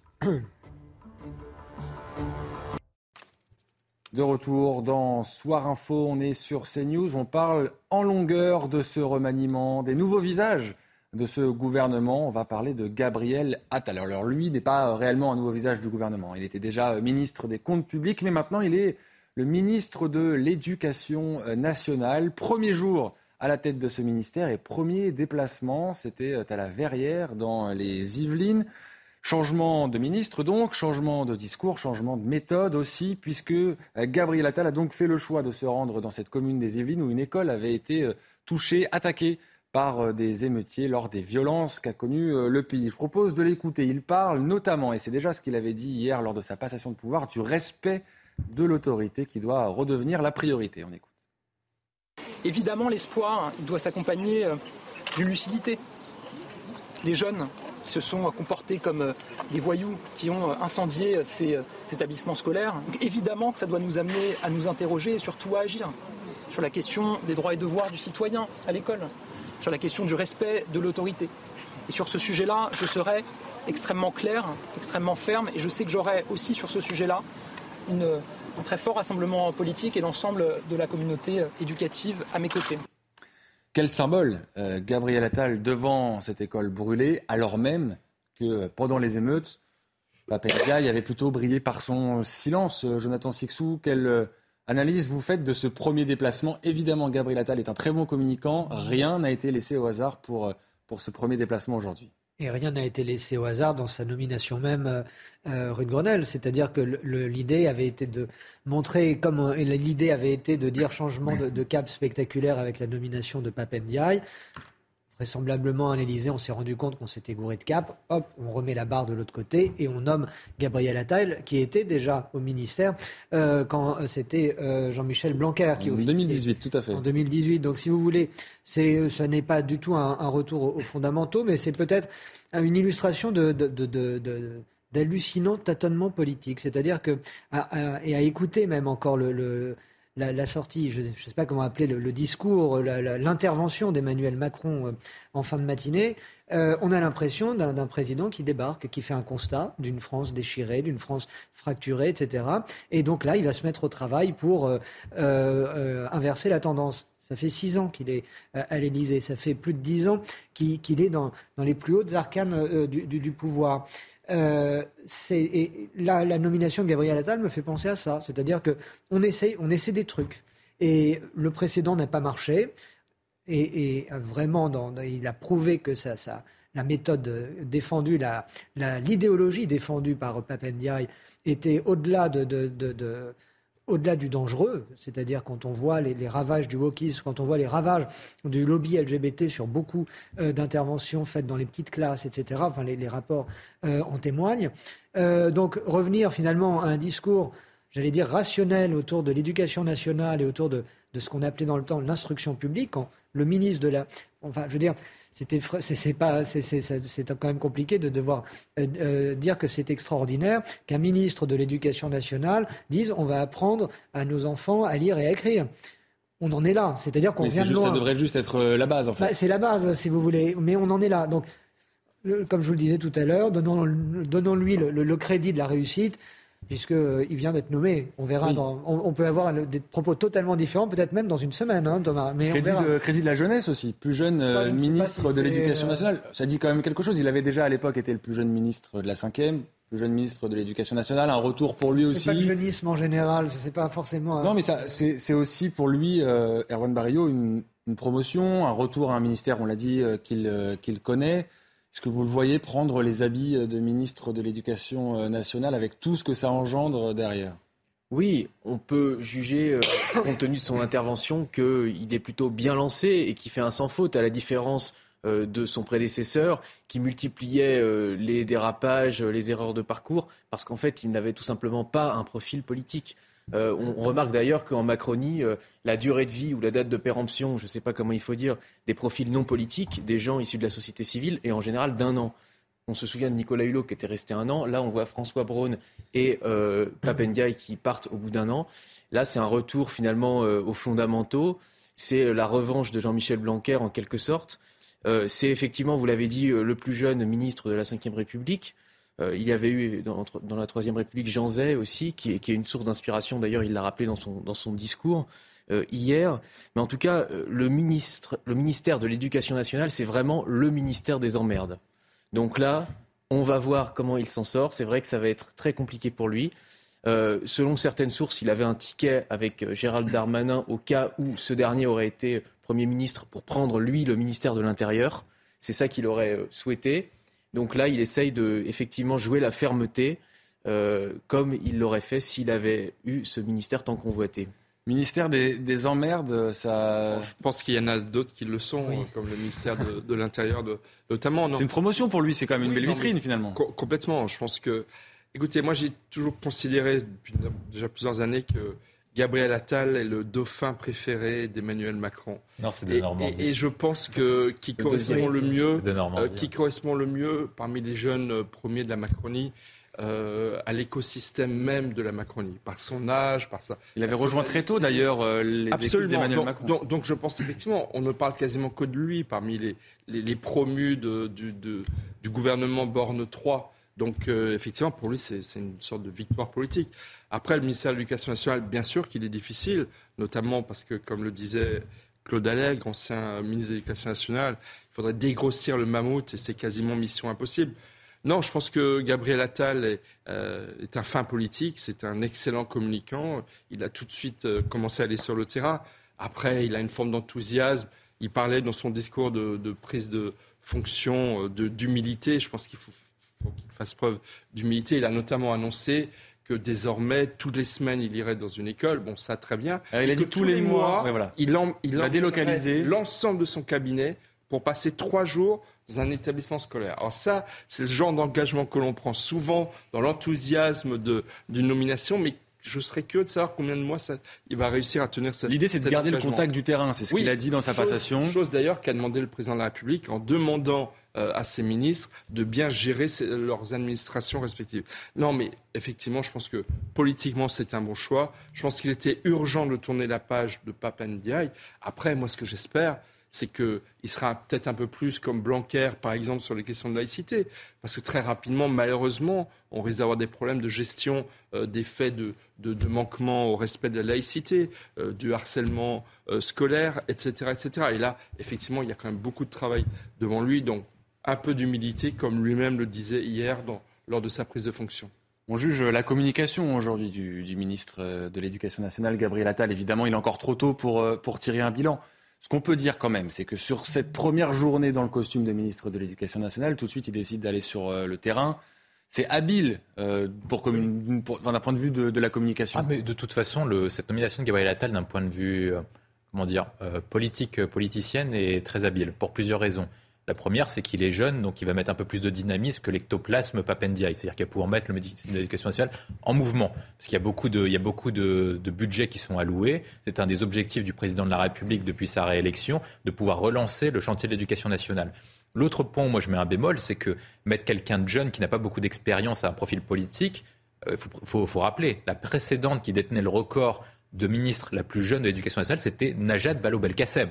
Donc je ne sais pas si c'est vraiment une bonne nouvelle. Sans un traumatisme. D'un point de vue, d'un point de vue, d'un point de vue politique, moi je pense qu'il va pouvoir avoir plusieurs leviers. Un, il a un arbitrage direct avec le président de la République, c'est-à-dire qu'il passe au-dessus de Borne. C'est-à-dire que si Borne a, de mauvaises idées, il pourra discuter directement avec le président de la République. Il pourra impulser des réformes nécessaires parce qu'il a des, des, relais au Parlement dans les deux chambres. On voit qu'il a l'air plutôt assez proche de Gérard Larcher pour pouvoir initier des réformes et pour obtenir des résultats. Si par cas il a des blocages avec les syndicats de professeurs qui sont une véritable calamité et qui polluent l'éducation nationale depuis des années, il obtiendra le soutien des plus autorités de l'État. Donc ça, c'est les points d'avantage. La difficulté que je vois, sur un profil comme ça, et c'est pour ça que moi je recommande jamais de mettre un politique à l'éducation nationale, c'est que de toute façon, pour réussir à l'éducation nationale, il faut être impopulaire. C'est-à-dire qu'il faut faire des réformes tellement dures, tellement impopulaires, que de toute façon, vous n'avez plus de destin nationaux après. Et comme Gabriel Attal a un objectif national après, il espère être président de la République en 27 ou en 32, ça ne marchera pas ça ne marchera pas parce que il devra plaire aux syndicats de professeurs. Or, si vous voulez plaire aux syndicats de professeurs, la perche. ça va être une catastrophe. Vous tendez la perche parce que justement, on a demandé à euh, une syndicaliste ce qu'elle pensait de cette euh, nomination. Écoutez.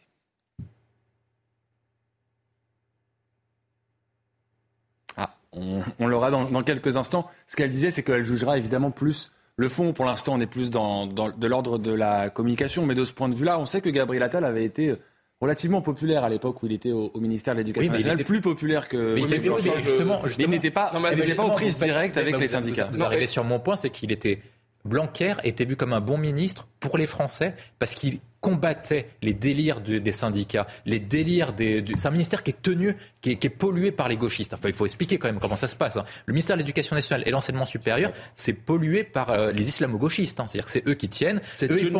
Ah, c'est complètement tenu. C'est-à-dire qu'ils pensent que eux, euh, enseigner Napoléon, c'est une catastrophe parce que c'est un coloniste. Il faut faire de la cancel culture, etc. Non, mais c'est ça qui se passe dans les programmes d'histoire. Et eh ben, on parle davantage de certaines de, du, de, la partie de la France colonisatrice que de Napoléon, de Louis XIV et voire même de De Gaulle quand même dans ces, dans ces programmes-là. On parle davantage des délires d'éducation sexuelle, etc., que des programmes d'acquisition de savoirs fondamentaux. Donc si vous plaisez à ces gens-là, est-ce que vous plaisez aux parents d'élèves et vous permet d'assurer l'avenir des jeunes étudiants et des jeunes, euh, des jeunes scolarisés? C'est la question que je pose. Je vous, l'avais promis un peu tôt, euh, on peut maintenant écouter euh, cette syndicaliste qui réagit donc à la nomination de Gabriel Attal c'est plus une question de méthode qu'une question de personne et de profil. Ce que nous attendons de, notre nouveau ministre, c'est de l'écoute, euh, peut-être limiter maintenant aussi le nombre des, réformes qui deviennent ingérables pour l'éducation nationale. Je pense qu'on peut le dire comme ça. Alors après, lors de, sa passation hier soir, Monsieur, Attal a, indiqué vouloir euh, cesser d'envoyer des dizaines de circulaires euh, aux chefs d'établissement et au personnel enseignant. Je pense que ça nous correspondra. Il faut maintenant de l'apaisement, il faut du, temps éducatif long pour nous et faire en sorte que les corps intermédiaires soient peut-être encore davantage écoutés. Alors il se trouve que j'étais euh, hier à cette euh, passation de pouvoir entre Gabriel Attal et Papendia. Et évidemment, c'est le jeu aussi des passations. Mais hier, euh, Gabriel Attal a notamment déclaré aux professeurs Vous faites le plus beau métier du monde, vous me trouverez toujours à vos côtés. Évidemment, c'est une sorte d'opération séduction là pour Gabriel Attal. Oui, mais c'était peut-être en réponse euh, au silence parfois assourdissant qu'avait observé euh, Papendiaï lorsqu'il y avait eu des problèmes, notamment de harcèlement scolaire euh, dans les écoles. Donc, il est dans son rôle de ministre de l'Éducation nationale. Mais là, je suis, d'accord avec William Tess, c'est que, en fait, va-t-il vouloir confronté à une institution scolaire qui effectivement a complètement changé en 20 ou 30 ans et est devenu idéologiquement wokiste et, et, complètement dans la cancel culture. C'est dramatique. Je donne qu'un seul exemple sur les problèmes d'éducation sexuelle à l'école, sur le fait qu'il y a des véritables incitations des enfants par, par mimétisme à s'intéresser à tout ce qui est trans. Est-ce que le ministre Gabriel Attal va avoir le courage de mettre un holà et de dire non, à l'école, on n'est pas là pour ça, on est là pour l'instruction, pour apprendre à lire, à écrire et à compter. Est-ce que Gabriel Attal va avoir le courage de le faire? Est-ce que, comme ministre de la jeunesse, parce qu'il est aussi, c'est le jeune premier qui est ministre de la jeunesse. Mais qu'on a tendance à oublier, vous avez raison, ministre de l'Éducation nationale et, de, la, jeunesse. Mais je rappelle quand même que lorsqu'il avait été nommé secrétaire d'État à la jeunesse en 2017, il avait été notamment chargé de la mise en place du, du euh, service national universel. Ça s'était pas très bien passé. Cinq, six ans après, résultat, il portefeuille que récupère d'ailleurs euh, dramatique. Et d'ailleurs, lorsqu'on parle des violences urbaines, moi à chaque fois j'ai cette idée en tête que je regrette que la plus mauvaise des décisions qui a été prise par nos gouvernants depuis 50 ans, c'est la suppression du service militaire. Parce que véritablement, euh, s'il y avait eu le service militaire aujourd'hui, ça aurait aidé beaucoup de jeunes à se remettre sur le droit chemin. Mais le service national universel, dont Gabriel Attal avait la charge au début du, du premier quinquennat Macron, c'est quand même un échec total. Il n'y a pas toute une génération de jeunes qui aujourd'hui fait, fait, fait le, le, service national universel. Il y a quelques milliers de jeunes qui le font c'est pas mal, mais on est très très loin d'une toute une génération. Clairement pas l'ampleur qui était prévue au départ. Donc c'est très bien de communiquer, c'est très bien euh, d'être très politique, mais encore faut-il passer aux actes et que les choses suivent. et là, il y a beaucoup à redire. Juste en 10 secondes, je suis parfaitement d'accord avec Michel.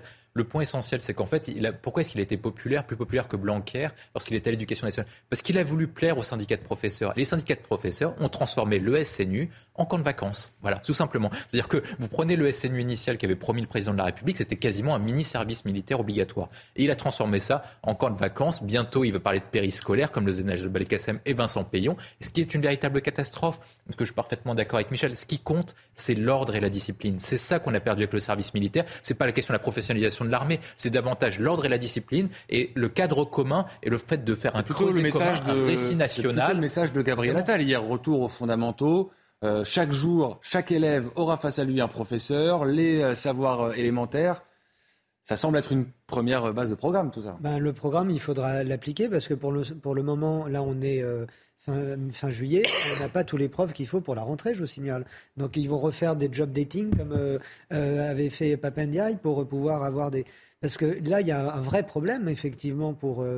c'est un vrai défi pour, pour, pour le ministre de l'Éducation. On en est là. Simplement, assurer la rentrée à venir dans un mois et demi. Vous voyez, c'est dire où en, est le, où en est cette institution.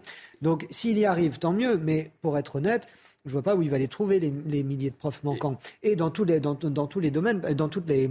Dans, dans, dans, tous les niveaux. Dans tous les niveaux, parce qu'il y a de vrais problèmes également dans, euh, dans, dans, les petites classes. Dès la maternelle, il y a des problèmes. Et dès la maternelle, grâce à la fameuse directive Blanquer, vous avez aussi des interventions de trans, de militants LGBT, etc., qui apprennent à des enfants de 5 ans que s'ils sont nés dans un corps de petits garçons, s'ils le souhaitent, ils peuvent devenir des petites filles. On a des témoignages par centaines de, gamins qui rentrent en larmes à, à la maison parce qu'il y a l'éducation nationale qui leur martèle ce genre de message. Une dernière chose, tant mieux si, Papen, si, Papendiaï, si euh, Gabriel Attal euh, tient, euh, tient, tête au syndicat de, profs, mais en même temps, il a quand même besoin d'entretenir de, son capital sympathie, parce qu'avant la présidentielle, on lui prête aussi euh, l'envie de se présenter en 2026 à Paris.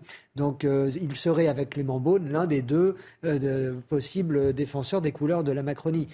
Et vous ne le faites pas en étant un, un, un, un réac chevronné mais, en la matière. Précisons juste que la secrétaire d'État qui est maintenant en charge du service national universel, c'est Prisca Thévenot, il faut, faut la citer. Peut-être que à eux deux, ils vont réussir à, à soulever des montagnes et à amener enfin toute une génération. Peut-être que parmi les grandes mesures, je ne sais pas si c'est ironique ou pas en fait. Peut-être que parmi les grands, petit, on peut toujours rêver. Peut-être que vois, parmi ça. les grandes mesures qu'Emmanuel Macron va annoncera peut-être à l'automne, lorsqu'il aura pris le temps de tirer les leçons de ce qui s'est passé il y a un mois. Ça peut faire partie des pistes. Ça pourrait faire partie des pistes. Malheureusement, je crains que ce ne soit pas le cas, mais, mais il y a là un chantier également qui est très très important pour Gabriel Attal. Autre chantier très important pour euh, Gabriel Attal, c'est celui du harcèlement scolaire. Vous en avez d'ailleurs euh, un peu parlé.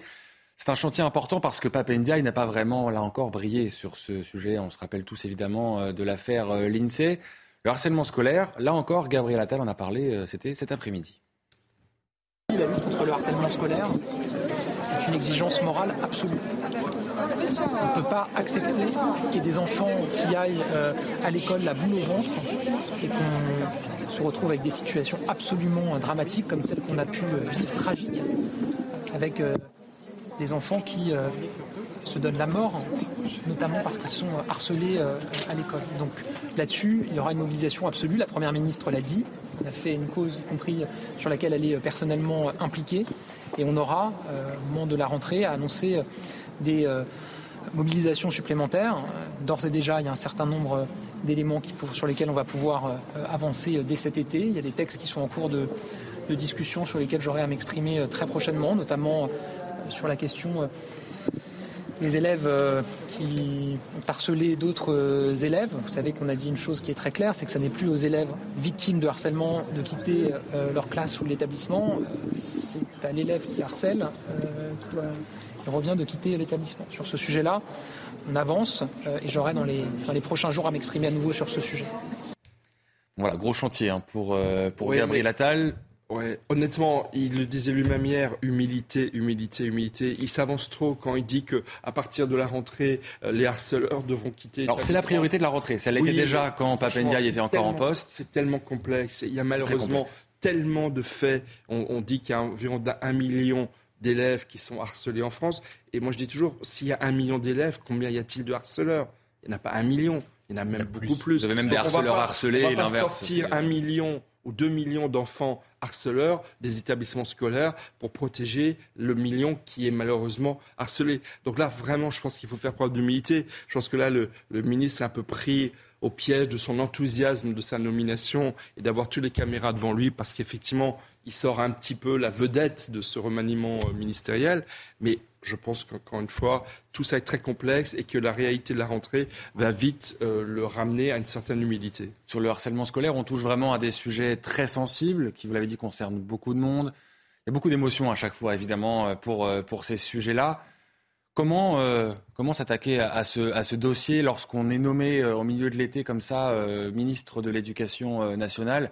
Alors les mauvaises langues diront euh, qu'il pourra difficilement faire pire que son prédécesseur. Il en reste qu'il faut trouver des solutions parce que c'est pas un problème. On peut un problème, on peut trouver des solutions miracles comme ça. Bah, c'est pas une question de solution miracle. Moi, je pense que c'est une question de volonté politique et de capital politique. Est-ce que vous avez le capital politique et l'autorité nécessaire pour imposer les choix structurels qui permettent de, de, faire avancer cette cause? Les seules personnes capables de lutter contre le harcèlement scolaire à l'heure actuelle, dans une période courte, ce sont les professeurs. Or, les professeurs et les chefs d'établissement préfère appliquer la doctrine, pas de conflit, pas de vague. C'est-à-dire que lorsque vous avez quelqu'un qui est harcelé, c'est la personne qui est harcelée qui doit rentrer chez elle, qui doit changer d'établissement. Pourquoi est-ce que vous faites ça? Parce qu'il y a une très grande majorité de personnes qui harcèlent. Il y a plus d'harceleurs que d'harcelés. Et donc, vous êtes chef d'établissement, vous préférez virer la personne qui se fait harceler que les autres personnes qui sont harceleurs. Et très souvent, en plus, il y a une confusion entre le profil des harceleurs et les profils qui posent éventuellement des problèmes. C'est-à-dire que si par cas vous décidez de les virer, vous pouvez vous attaquer à des parents qui peuvent devenir violents ou des familles qui peuvent devenir violents et qui peuvent mettre en danger la vie des professeurs ou l'intégrité physique des professeurs et du chef d'établissement. Et comme les chefs d'établissement ne veulent pas de problème dans leur profil de carrière contre, euh, ne veut pas avoir d'incident dans leur parcours, et eh ben ils préfèrent faire la doctrine, pas de conflit, pas de vague. Donc c'est le premier élément. Donc je ne sais pas comment il va faire pour concilier à la fois les syndicats de professeurs et en même temps s'attaquer à ça. Donc il faut responsabiliser les professeurs et les chefs d'établissement en disant que si par cas vous continuez cette politique de pas de conflit, pas de vague, vous n'avez pas de promotion et vous inversez la logique. C'est-à-dire qu'ils sont encouragés à lutter contre le harcèlement scolaire. Le deuxième point, c'est la question qui est néfaste, c'est la question des réseaux sociaux. Et là, il y a une question difficile. C'est-à-dire que est-ce qu'il ne faut pas mettre en place une citoyenneté numérique. Ça veut dire que pour accéder aux réseaux sociaux, vous devez engager votre carte nationale d'identité et votre profil. Et donc, du coup, responsabiliser les actes que vous avez sur la vie sur les réseaux sociaux. Parce qu'on sait très bien qu'au-delà de la vie scolaire, lorsque nous, nous étions étudiants, maintenant, vous avez des smartphones. Et donc, en conséquence, le harcèlement scolaire continue après l'école. Et comment vous faites, du coup, pour harceler lorsque vous êtes attaqué par des dizaines, des trentaines de personnes qui ont des profils anonymes, etc. Et une personne peut être incitée, malheureusement, à mettre fin à ses jours. Donc, il faut s'attaquer à ce deuxième pays. Le troisième point, c'est de restaurer l'ordre au sein de l'établissement. Pour restaurer l'ordre au sein de l'établissement, il y a quelques remèdes, comme remettre un bon vieux pion à la cour de récréation et ensuite après des personnes de référence auxquelles les personnes harcelées peuvent consulter. En tout cas, bon, sur ce sujet, a priori, ça devrait trancher avec euh, Papendiaï. Il n'y a pas que sur ce sujet. Hein. D'ailleurs, on a vu euh, dans, le style euh, Gabriel Attal tout au long de son euh, déplacement. Je vous propose de, de regarder cette séquence, un échange avec l'adjoint au maire de la commune des Yvelines où il s'est rendu cet après-midi. On en parle juste après. Alors, euh, Papendian était censé arriver, euh, était censé venir le, le, lendemain des événements. Malheureusement, je pense que euh, problème de planning et d'agenda, donc il n'a pas pu euh, se déplacer, mais on était quand même en attente de, de, sa visite. Et le fait que Gabriel Attal se déplace aujourd'hui, c'est un signe assez, assez, fort, important et franchement, ouais, plein de plein d'espoir, puisque voilà, nommé hier, aujourd'hui première visite sur sur la Verrière. Euh, c'est un, signe fort qu'il envoie pour dire qu'il euh, y a une commune, la Verrière, qui est en difficulté. Et, et, il faut que les partenaires euh, se mobilisent autour de, autour de nous pour, pour, nous accompagner dans cette transition et surtout dans la reconstruction de la nouvelle école qui, euh, qui a besoin d'être reconstruite aujourd'hui, enfin des écoles qui ont besoin d'être reconstruites. Vous savez, j'ai dit tout à l'heure que je reviendrai ici à la rentrée. Ah, bah, avec plaisir. Euh, pour suivre, voilà, on se verra, on, sera là, on reparlera, plaisir. je rencontrerai vos enfants et on ah, échangera sur plaisir. leur nouvelle école okay. euh, et on regardera les perspectives. Là, c'est un engagement alors. On y va Moi, je les tiens. Merci beaucoup. Bon, on est toujours dans cette euh, opération séduction, oui, évidemment. enthousiasme de, de, de l'arrivée au ministère. Mais... Lune de miel, dirons-nous. Comme disait le ministre, il y a 250 écoles qui ont été ravagées par les 250, dont une dizaine entièrement détruites. Alors c'est très bien qu'ils suivent de très très près une école, mais il faut véritablement espérer qu'il va y avoir une mobilisation Oui, générale. et d'ailleurs, dans un grand pays comme la France, dans un grand pays comme la France, on pourrait espérer que peut-être pas pour le 1er septembre et la rentrée scolaire, mais au plus tard pour l'automne, l'ensemble de ces 250 écoles soit rétabli et que les enfants puissent se retrouver dans un même lieu de scolarisation. Ça mériterait bien, ces 250 écoles mériteraient bien une mobilisation générale de le l'ensemble de, la nation. de reconstruction Et, d'urgence, et- quand même, et- et d'ailleurs, euh, la loi qui vient d'être votée va permettre d'aller beaucoup plus vite. Donc espérons que Gabriel Attal, puisqu'il c'est un petit peu le Zorro de l'éducation nationale qui vient d'arriver en 24 heures, euh, veillera à ce que dans ces 250 établissements scolaires, dès l'automne, euh, on aura rétabli les- les- la situation de ces enfants qui sont les premières victimes, malheureusement, de ces émeutes euh, urbaines euh, d'il y a un mois. Je ne sais pas si j'ose filer la métaphore. Vous avez parlé de- du Zorro. Il y a peut-être aussi euh, Bernardo, un- un- le silencieux de, de l'éducation nationale, parce que on parle beaucoup de Gabriel Attal, euh, donc le nouveau ministre de l'Éducation nationale, mais le prédécesseur, donc Papa Ndiaye, c'est un échec finalement. Il part avec un bilan euh, très, euh, très mitigé, c'est le moins qu'on puisse dire. Il a commencé déjà avec un plan qui a été dès le départ attaqué vertement et légitimement. Souvenez-vous de son premier déplacement en tant que ministre de l'Éducation nationale.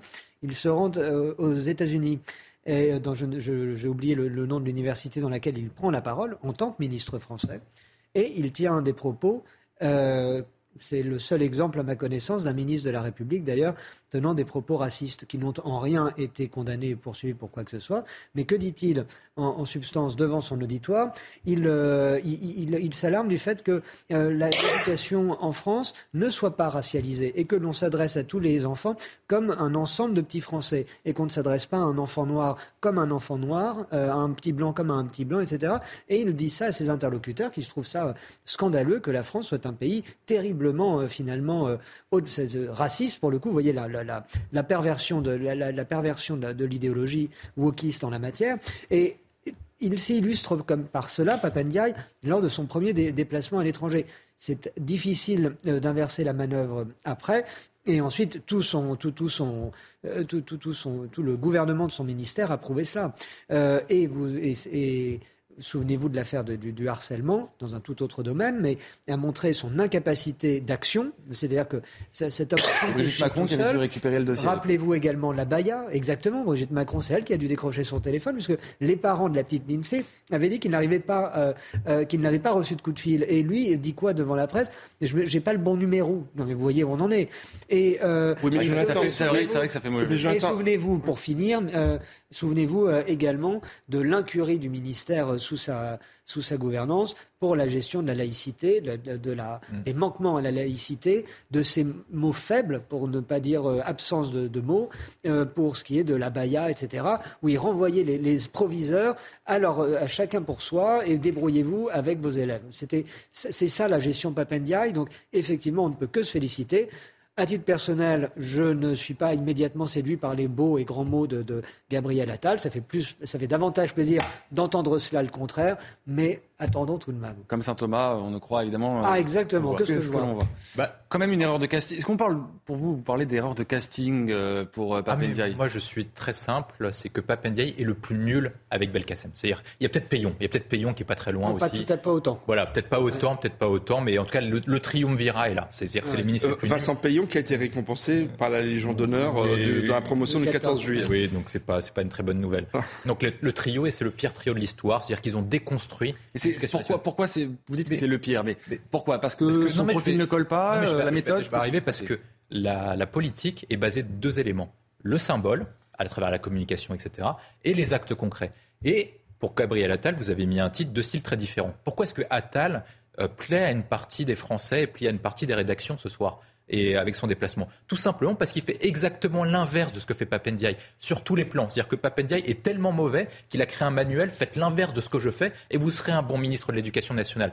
Il s'est concentré sur l'accessoire plutôt que sur l'essentiel. Il a commencé sur les théories du genre, les théories racialistes, alors qu'il fallait se concentrer sur l'acquisition des savoirs fondamentaux, le niveau des élèves et le fait de former des citoyens éclairés. C'était le projet révolutionnaire et c'est le projet qu'on nous a poursuivi lors de la Troisième République. Il s'est concentré sur tout ce qui est tout ce qu'il ne fallait pas faire en termes de laïcité, de recul, alors qu'au contraire, il fallait être offensif. Là où il fallait reculer, euh, là où il fallait reculer, il a décidé d'avancer. Là où il fallait avancer, il a décidé de reculer. Donc il n'était pas aussi les prérogatives qui étaient les, siennes? Parce que je me fais encore une fois l'avocat du diable, mais peut-être qu'il n'a pas eu euh, les coups des franges. Non, mais c'est même pas une question de coups des franges. Il, a eu tout le budget nécessaire. Il a été soutenu par toute sa hiérarchie, à commencer par le président de la République, qui l'a même soutenu dans une polémique sur des médias. Et donc, du coup, il était soutenu par quasiment tout le monde. Le problème, il faut arrêter parfois de la culture de l'excuse. Le problème, c'est lui, tout simplement. Et je pense que Attal, en soi, est plutôt une bonne nouvelle. Parce que dans la mesure où on va arrêter la déconstruction, parce que vous posez la question sur pourquoi est-ce que c'est les trois personnes que j'ai citées, Payon, Najal Bobesquesem et Papendiaï, sont nuls. Parce que déjà, l'école française était déjà en déclin. Bah, eux accélèrent la déconstruction, pour reprendre les termes de Sandrine Rousseau, c'est-à-dire que tout ce qui est bon, ils le détruisent, et tout ce qu'il ne fallait pas changer, et eh ben, ils le réforment en mettant des choses nouvelles. Le niveau scolaire est d'ailleurs euh, pas très bon. Hein. Les classements euh, se suivent et plongent la France euh, voilà, de plus en plus bas. Donc là aussi, il y, a du travail. Euh, Erwan Barillou, vous, êtes aussi dur euh, que vos euh, collègues ce soir sur, sur le bilan de Papendiaï? Je pense qu'on se trompe de diagnostic. Il n'était pas woke, il était juste nul. c'est pas Bernardo, si on doit filer la métaphore, c'est plutôt le sergent Garcia. C'est-à-dire qu'à chaque fois qu'il fallait faire un pas, il le faisait. Il est attachant, le sergent Garcia. Oui. Il est attachant, mais d'un certain côté, Papendiaï, avec son visage rond, était un petit peu attachant aussi voilà, il faisait, une gaffe, il faisait gaffe sur gaffe. Et on parlait tout à l'heure du symbole. Effectivement, euh, chaque symbole était à côté. Bah, même c'est mais sur les actes, mais, sur, mais sur les actes concrets, c'était son administration qui dirigeait en réalité. mais, moi, lui n'a pas eu d'action euh, euh, qu'on pourrait qualifier de woke. Il en a eu par ses propos aux États-Unis, mais c'était son administration qui dirigeait pour non, Non, non, non, son, principal, son principal défaut finalement, c'est plutôt d'avoir été mauvais et inexistant. Ouais. Mais je pense que comme vous le disiez, c'est une erreur de casting. le ministère de l'Éducation nationale et plus encore l'éducation, l'instruction de nos enfants avait besoin de tout sauf d'un intellectuel. Parce que Papendial, c'est un intellectuel, c'est un homme de livre, c'est pas un, c'est pas alors pire que ça, avec des idées extrêmement dangereuses et qui ne correspondent pas à l'idéologie française, à la culture française, aux valeurs françaises. Effectivement, pourquoi avait-il été aux États-Unis?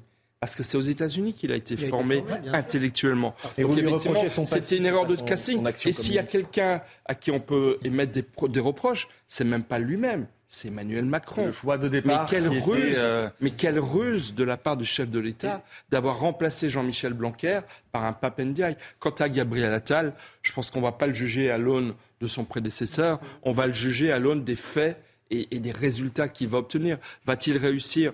Moi, je lui souhaite pour lui et un petit peu pour la France, qui reste quatre ans à ce ministère si la Macronie reste, tient aussi longtemps. Jean-Michel Blanquer a fait tout un quinquennat, ce qui est un record euh, sous la Ve République. Mais je lui souhaite de rester longtemps pour pouvoir obtenir des résultats, parce qu'encore une fois, je pense que là, en 24 heures, il a pris énormément d'engagements, il a pris autant de risques d'être déjugé par les faits. Et puis, dernier point, je voudrais être certain que Gabriel Attal a la colonne vertébrale qu'il a sur le plan de la communication politique.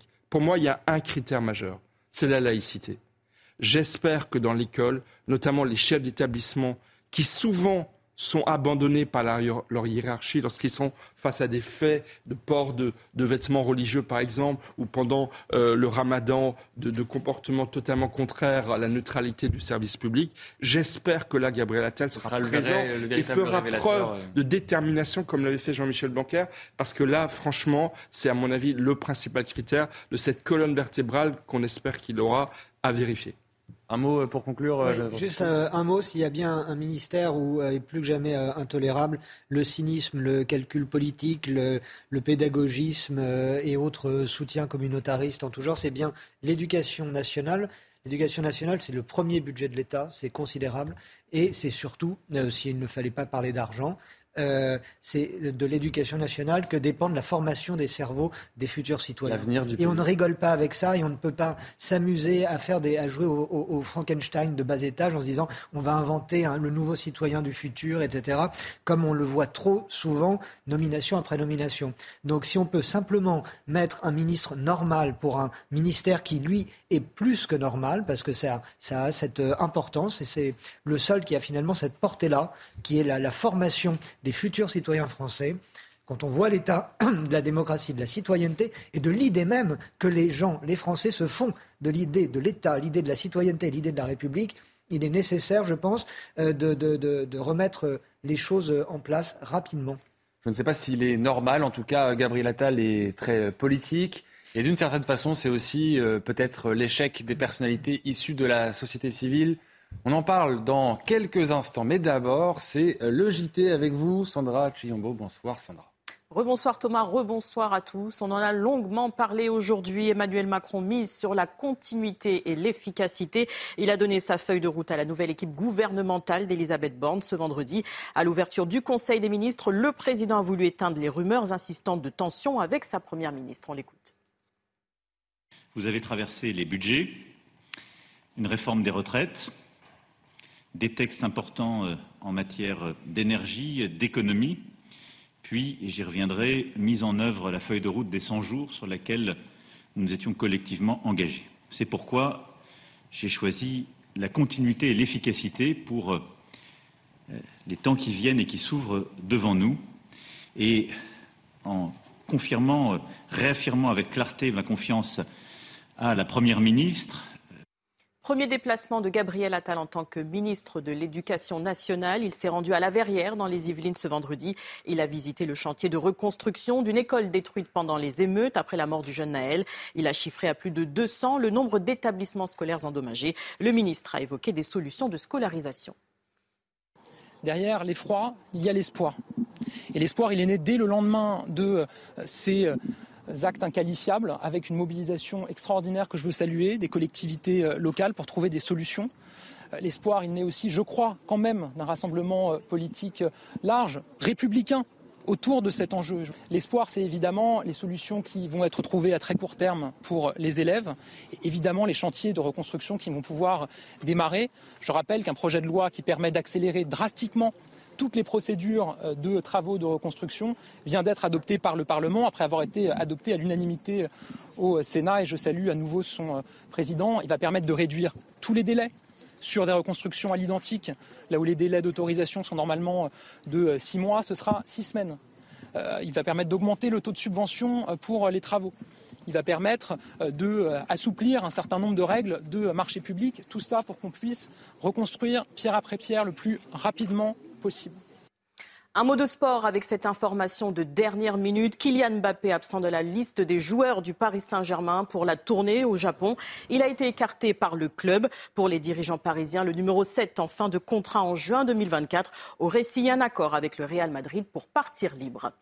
On se retrouve dans un peu moins de 30 minutes pour un point complet sur l'actualité. Je vous repasse la main, Thomas. Merci beaucoup, Sandra. On continue de parler politique. Avec donc peut-être un enseignement à tirer aussi de ce remaniement, c'est l'échec d'une certaine façon des personnalités issues de la société euh, civile. On peut notamment penser bon, à Papendiaï, je crois qu'on en a suffisamment parlé, mais aussi à François Braun, ministre de la Santé, ancien, ancien urgentiste, qui a été euh, à la peine euh, à son ministère. Olivier Véran déclarait ce matin que c'était le retour du politique renforcé dans ce gouvernement. Je vous propose, avant qu'on commence le débat, d'écouter deux anciens de la politique, Jean-François Copé d'une part, André Chassaigne de l'autre. Et pour eux, bah oui, la politique, c'est un métier. Je me souviens de cette phrase euh, mythique d'Emmanuel Macron il y, a, il quelque temps qui avait dit à ses députés Soyez fiers d'être des amateurs. Voilà, c'est une phrase terrible parce qu'en fait, euh, en réalité, la, politique, c'est un métier. le fait d'avoir interdit, par exemple, aux maires d'être députés avec cette interdiction des cumul est une folie. Euh, le fait euh, qu'on ne veuille absolument nommer dans les gouvernements des gens euh, qui ne savent pas comment fonctionnent les administrations, qui ne savent pas ce que c'est que le fonctionnement législatif, tout ça, ça donne parfois des situations heureuses. Ça peut arriver, hein, tout peut arriver dans la vie, mais enfin, la plupart du temps, c'est désastreux. Ben, ça pose un autre problème. Ça pose le problème des ministres qui viennent de ce que l'on appelle la société civile et qui, j'en suis persuadé, c'est le cas de, du ministre de l'Éducation nationale, c'est le cas du ministre de la Santé, d'autres qui viennent, voilà, qui viennent avec de la bonne volonté, euh, qui s'imaginent qu'ils vont faire des choses. Je ne remets pas en cause du tout leur personnalité. Euh, il est venu dans ma circonscription, d'ailleurs, le ministre de l'Éducation nationale, mmh. et qui, au final, il se, il se fracasse contre les réalités politiques, et je crois qu'ils n'ont pas la personnalité pour faire face à ça. Voilà, on l'entend dans les propos de ces deux euh, anciens, je ne vais pas leur faire un jour, hein, mais ils sont dans la politique depuis, depuis un moment. Ouais.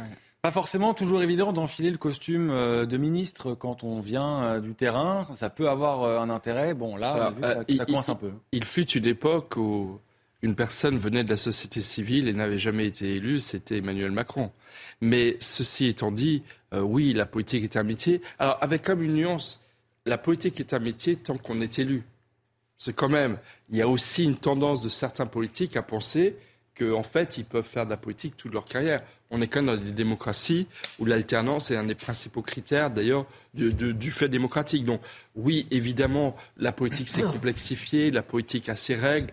Je pense qu'une des choses qui a coûté le plus cher à Papendiaï, c'est notamment sur l'effet de, de harcèlement, c'est qu'il n'est pas tout de suite appelé et été lui-même devant des victimes, parce que le rôle du politique, notamment, c'est de faire preuve d'empathie, ce dont Gabriel Attal a tout de suite fait preuve en choisissant une école qui avait été détruite. Donc la politique, ce sont des règles, c'est une manière, c'est une empathie, c'est une sensibilité à des faits extrêmement sensibles, et ça ne, cela, ne s'invente pas. Et donc oui, un des enseignements de ce remaniement euh, à minima, c'est que les quelques personnalités de la société civile ont été éjectées, mais il n'y a pas que des euh, personnes de la société civile qui ont été éjectées.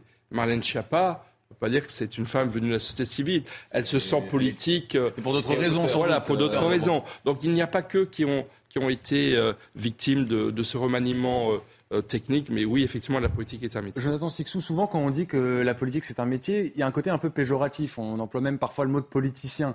Mais faire de la politique au sens noble du terme, c'est aussi savoir justement rendre des arbitrages, composer avec les différents éléments de son administration, de l'opinion.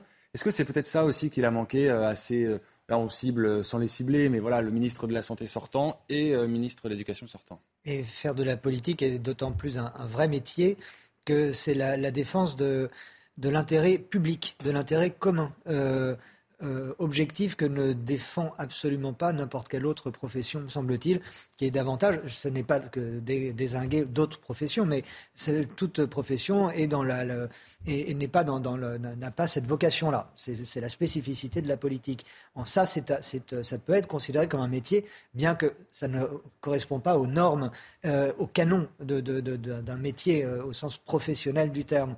Mais Jean-François Copé a parfaitement raison de rappeler euh, euh, cette, invention euh, débile de, François Hollande, qui est le non-cumul des, mandats. Ça, a coupé, pour le coup, complètement des réalités les, députés à l'Assemblée nationale, alors qu'ils avaient une prise directe avec le terrain qu'ils pouvaient faire remonter chaque semaine à l'Assemblée. C'est un exemple. On peut en vouloir sincèrement à des responsables politiques, je pense à François Hollande, je pense à, Emmanuel Macron, d'avoir activement vidé la politique, le monde politique, de sa substance politique, en nommant des inconnus incapables, en euh, ne faisant rien pour euh, faire la promotion de personnalités qui peut-être pouvaient être intéressantes émanant de la société civile. Il y en a sûrement qui peuvent être compétentes euh, avec un, ministère, parce qu'un ministère, ce n'est pas un ministre tout seul à son bureau. C'est un, bureau et, une administration, de moins en moins grosse d'ailleurs, autour de, de, chacun de ces ministres. Mais si vous voulez, là où on peut leur en vouloir, c'est ça, c'est d'avoir vidé de sa substance la politique et l'idée de politique, et la conséquence, elle est directe, c'est le désintérêt des Français, le désintérêt du citoyen pour la politique elle-même qu'on ne s'étonne pas dès lors que les Français vont de moins en moins voter, même pour des élections locales, les élections municipales, qui étaient les, élections les plus suivies. On le voit depuis plusieurs, euh, euh, depuis plusieurs scrutins. Les Français se déplacent de moins en moins. La, défection euh, pour le monde politique va jusqu'à celle de son maire, ce qui est plutôt navrant et donc et on voit pas pour le moment parce que la spécificité de la Macronie aussi n'est pas de faire émerger de nouveaux talents. Vous n'avez pas de, de, jeunes loups qui sont vraiment poussés. On parle de Gabriel, Attal, oui, voilà. mais je pense que vos deux mains vous suffisent pour pouvoir les, les nommer. Si encore vous vous souvenez de leur nom?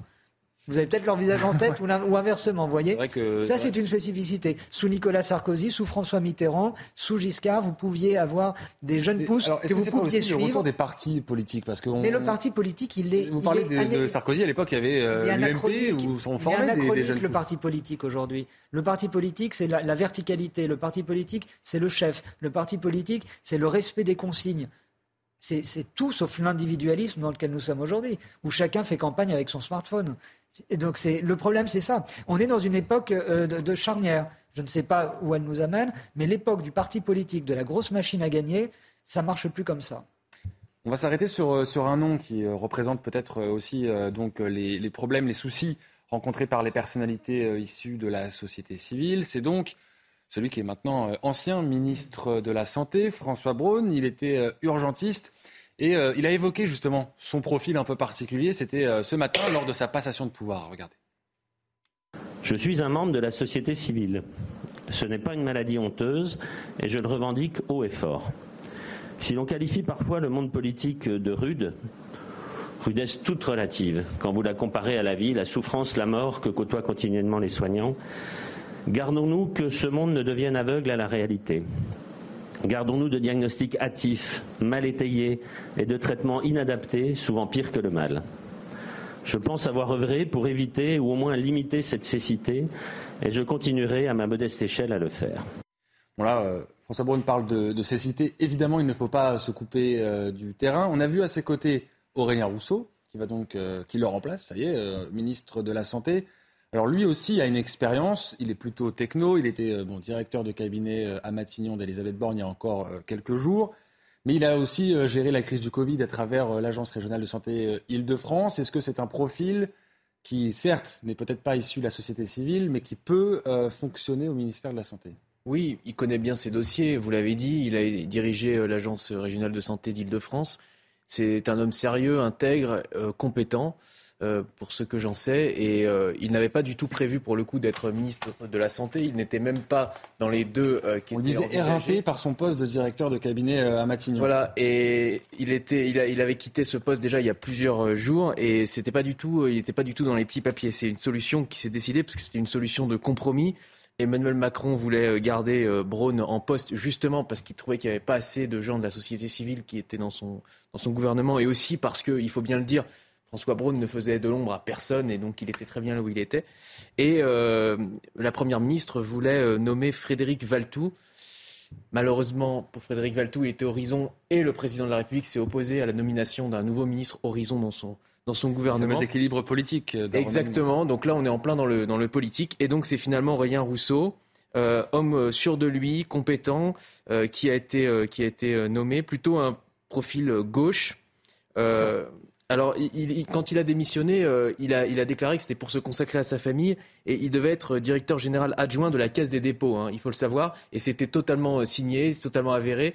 Et donc, c'est pas du, c'est pas du tout quelqu'un qui manigançait pour avoir le ministère de la Santé. Finalement, il se retrouve donc euh, ministre, ministre de Après, la Santé. Le grand public le connaît pas bien. Non, mais... Rousseau. Il oh. faut quand même réexpliquer, pardon, Michel, je vous donne la parole dans un instant.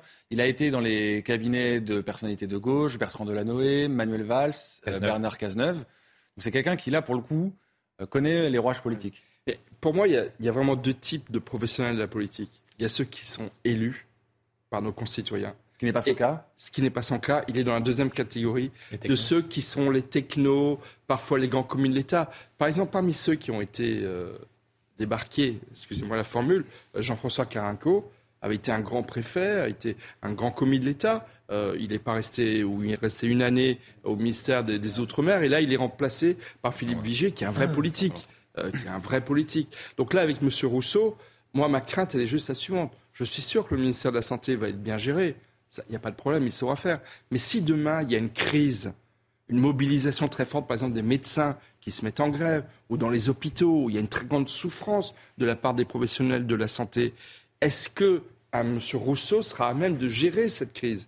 Est-ce qu'il ne faudrait pas plutôt un politique qui a le sens euh, du contact et des personnes? Et, et je pense, je pense que ce n'est pas une question d'être un techno, c'est d'être, d'avoir de l'empathie et d'être encore une fois euh, à, à l'écoute des attentes de nos concitoyens. Donc je lui souhaite bonne route. Il y a énormément de travail là aussi sur le ministère de la Santé, un enjeu majeur. Et puis bon, il est assez proche de d'Elisabeth hein. Borne, qui elle-même d'ailleurs est dans ce profil-là. Elle, est, elle a été préfète, elle a été élue très tardivement. On peut dire qu'elle a affronté la réforme des retraites, qu'elle a tenu bon. Tout à fait. En tout cas, pour, euh, pour euh, Aurélien Rousseau, euh, ça va se passer très vite. Hein. Il y a des, des, enjeux très forts pour, pour cet été. William T, je vous voyais réagir quand bah, moi, Jean-Michel parlait? Bah, quand, quand, Michel dit qu'il ne pourra pas savoir négocier, il a été directeur général de, de l'ARS. J'espère qu'il il, il, a déjà fait face. Il a affronté la crise du Covid. Mais il, sait déjà, région la plus touchée. comment ça fonctionne. Il a été directeur de cabinet d'Elisabeth Borne, donc c'est le pire job de France. Il faut comprendre, c'est le pire job de France. C'est-à-dire qu'en un an, vous perdez tous vos cheveux, vous avez les cheveux blancs. À ce poste-là, vous mettez toutes les réunions interministérielles, vous faites les négociations avec les syndicats.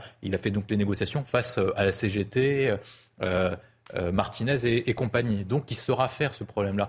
La question qui est posée sur les profils politiques, société civile ou pas, c'est pas celle-ci. La question, c'est la question 1 du profil et 2, c'est la question du contexte politique. Pourquoi est-ce que tous les profils de société civile se sont crachés dans ce quinquennat et qui n'ont pas, ils ne sont pas crachés dans les précédents quinquennats. Macron a réussi à survivre à l'époque de Hollande. Christine Lagarde a réussi à survivre à l'époque de Nicolas Sarkozy. a réussi à devenir directeur général du FMI et directrice générale, gouverneur de la Banque Centrale Européenne. Tout simplement parce que les présidents disposaient d'une majorité absolue. Donc quand vous disposez d'une majorité absolue, si par cas vous avez un profil technique ou société civile qui est en compatibilité avec le président de la République, vous pouvez appliquer les arbitrages en fonction d'une ligne politique. Christine Lagarde était venue au ministère de l'économie en raison de son cadre d'adresse international pour euh, internationaliser le, le, commerce extérieur de la France. C'était l'objectif de Nicolas Sarkozy. Et Emmanuel Macron était vu là pour être compatible, notamment avec les milieux d'affaires, alors que Hollande était très incompatible avec les milieux d'affaires. Emmanuel Macron disait même que la politique de Hollande, c'était faire Cuba sans le soleil. L'autre point qui est mis sur les sociétés civiles, c'est que quand vous avez une majorité relative, vous devez mettre des profils politiques parce que vous êtes en survie permanente. C'est la même chose qu'entre 88 et 93, où ceux qui survivent à l'époque de Mitterrand et de Rocard, c'est que les profils politiques. Et donc, par conséquent, lorsque vous avez une majorité absolue, vous faites ce que vous voulez. Emmanuel Macron était le roi de France de 2017 à 2022. Il ne l'est plus, donc il doit composer, être en survie tout le temps. Et pour être en survie tout le temps, il vaut mettre des, des profils médiatiques et politiques que des profils techniques qui ne savent pas a... et sont habitués à la reine médiatique. Un, un, petit point très court. Euh, une des forces d'Aurélien Rousseau, c'est qu'il n'est pas médecin. Je dis cela parce oui, que dans les professionnels de la santé, très souvent le ministre de la Santé, ce sont des médecins.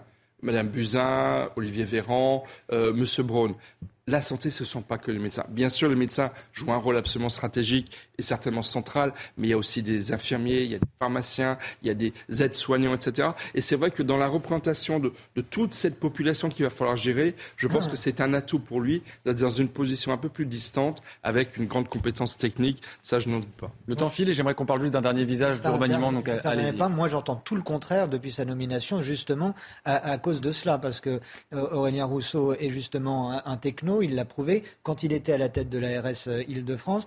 Il a été à la manœuvre pour accélérer la fermeture de l'île. Il a été à la manœuvre pour favoriser le secteur privé, etc.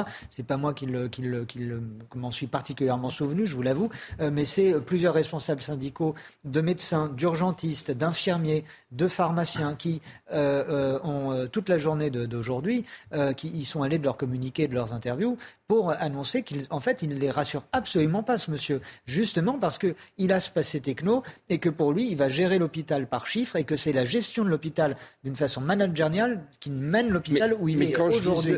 Et donc, je pense que cette nomination. Mais on est d'accord, mais quand je disais que ce sont des technos parmi les professionnels de la politique, il y a beaucoup de technos et pas assez de politique, c'est ce que je voulais dire. Moi, je le vois mal.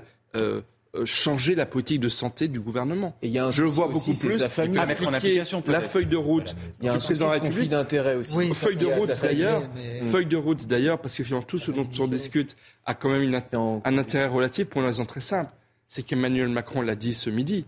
Euh, les ministres aujourd'hui ne sont plus que des collaborateurs quasiment le ministre n'est pas celui qui parle dans le poste. Voilà, euh, il, est, euh, là pour exécuter les décisions du gouvernement. Donc à la limite, qui s'appelle François Braun ou Aurélien Rousseau, malheureusement, c'est moins important que ça l'a été dans, le passé, parce que dans la Macronie, encore une fois, comme disait Arthur Muriot sur Europe un petit peu plus tôt, je respecte la paternité des, des bonnes idées. Aujourd'hui, le gouvernement, c'est peut-être plus un super cabinet bis d'Emmanuel Macron, qui est un véritable gouvernement. Les ministres aujourd'hui ont moins d'importance qu'ils ne l'avaient dans le passé. Beaucoup de choses se décident à l'Élysée et entre l'Élysée et Matignon. Et il y a un sujet On sur euh, Aurélien Rousseau, euh, effectivement, qui est en train d'être étudié aujourd'hui par la Haute Autorité pour la transparence de la vie publique. C'est le cas de son épouse, Marguerite Cazeneuve, puisqu'elle est euh, conseillère d'Emmanuel Macron, très proche d'Emmanuel Macron, et surtout directrice générale de, la Caisse nationale d'assurance maladie. Mm. Donc actuellement, il y a ça, et puis il y a toute sa famille aussi. C'est un peu le, jeu de cette famille des, conflits d'intérêts, puisque le père de, Marguerite Cazeneuve, Jean-René Cazeneuve, rapporteur général du budget. Imagine euh, Pierre Cazeneuve, député Renaissance, ils sont tous en fait proches. Mais ça en tête au moment de la nomination. avec euh, les scandales récents, je ne doute pas que tout a été passé au panier fin. il y a la fin, sauf, sauf une potentielle affaire, effectivement, c'est que la mère donc en fait, la belle-mère du ministre euh, travaille chez une marque, je ne sais pas si on peut la citer ici, mais très connue.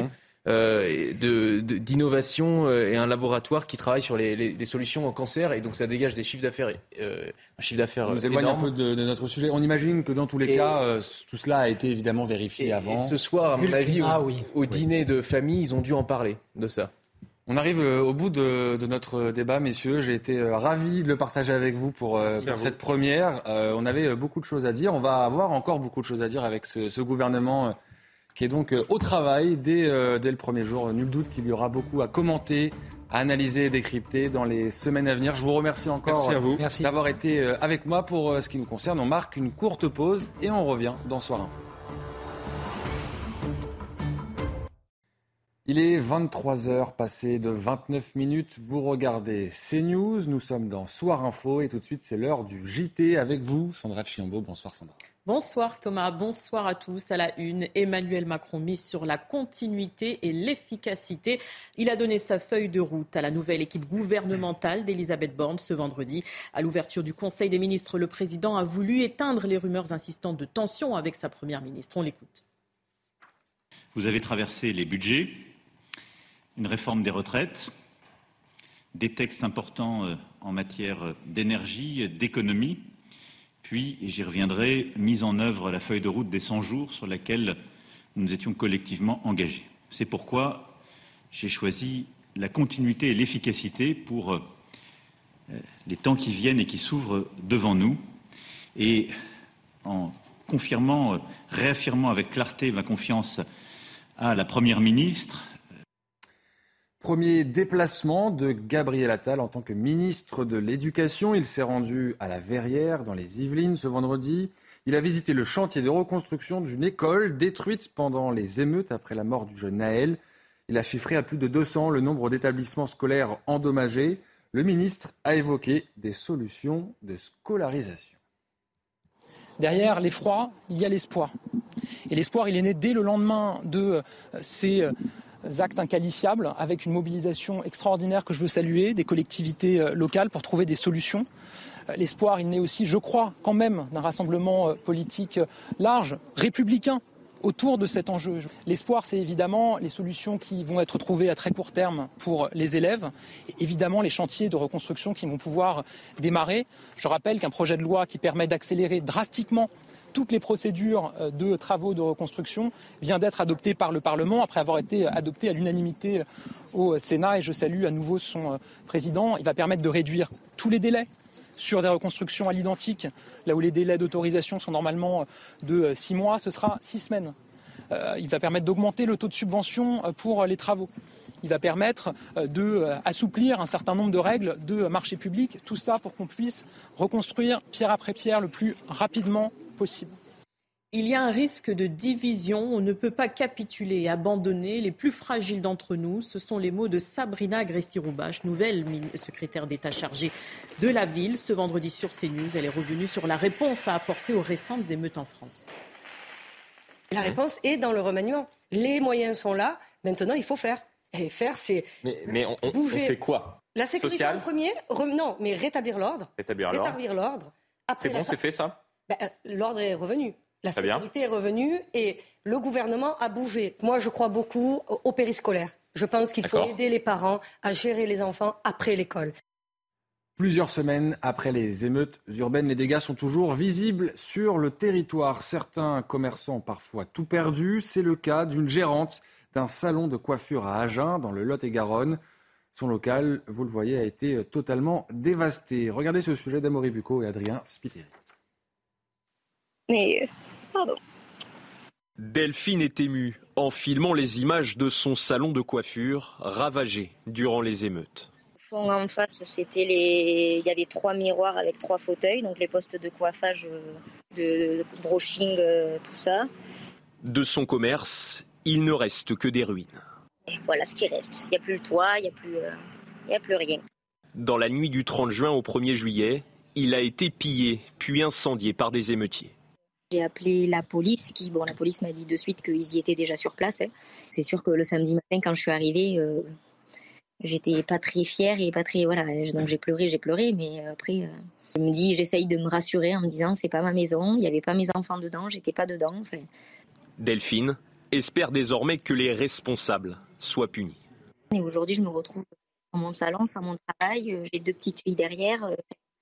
Et ça, c'est que eux, sur le coup, ils réfléchissent pas du tout à ça. Donc, comme me dit la police, vous n'avez rien demandé à personne, euh, ça vous est tombé dessus et voilà. Donc c'est ce qui est un peu dur, quoi. C'est euh, Plusieurs individus, dont deux mineurs et un majeur, ont été identifiés. Le majeur a été jugé hier et relaxé faute de preuves. À Agen, le parquet n'exclut pas de faire appel. Effondrement d'un immeuble rue Saint-Jacques à Paris, décès d'une nouvelle victime. Selon la maire du 5e arrondissement, il s'agit d'une professeure à l'école de mode située dans le bâtiment touché. Elle avait été conduite à l'hôpital en urgence absolue le 21 juin dernier. Elle a succombé à ses blessures ce jeudi, portant à trois le nombre de décès.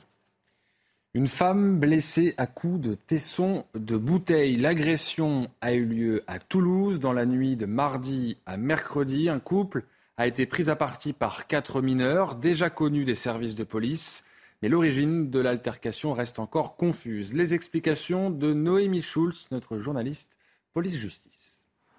Il est près de 3 heures du matin, mercredi, quand une bagarre éclate place du Capitole à Toulouse entre deux groupes de jeunes. D'un côté, euh, des quatre jeunes de 19 ans, de l'autre, quatre mineurs âgés de 14 à 17 ans. Alors l'origine de l'altercation est encore floue, explique dans un communiqué le procureur de la République, qui évoque euh, une demande de cigarettes, des regards échangés ou des propos mal interprétés. Mais la situation dégénère très vite.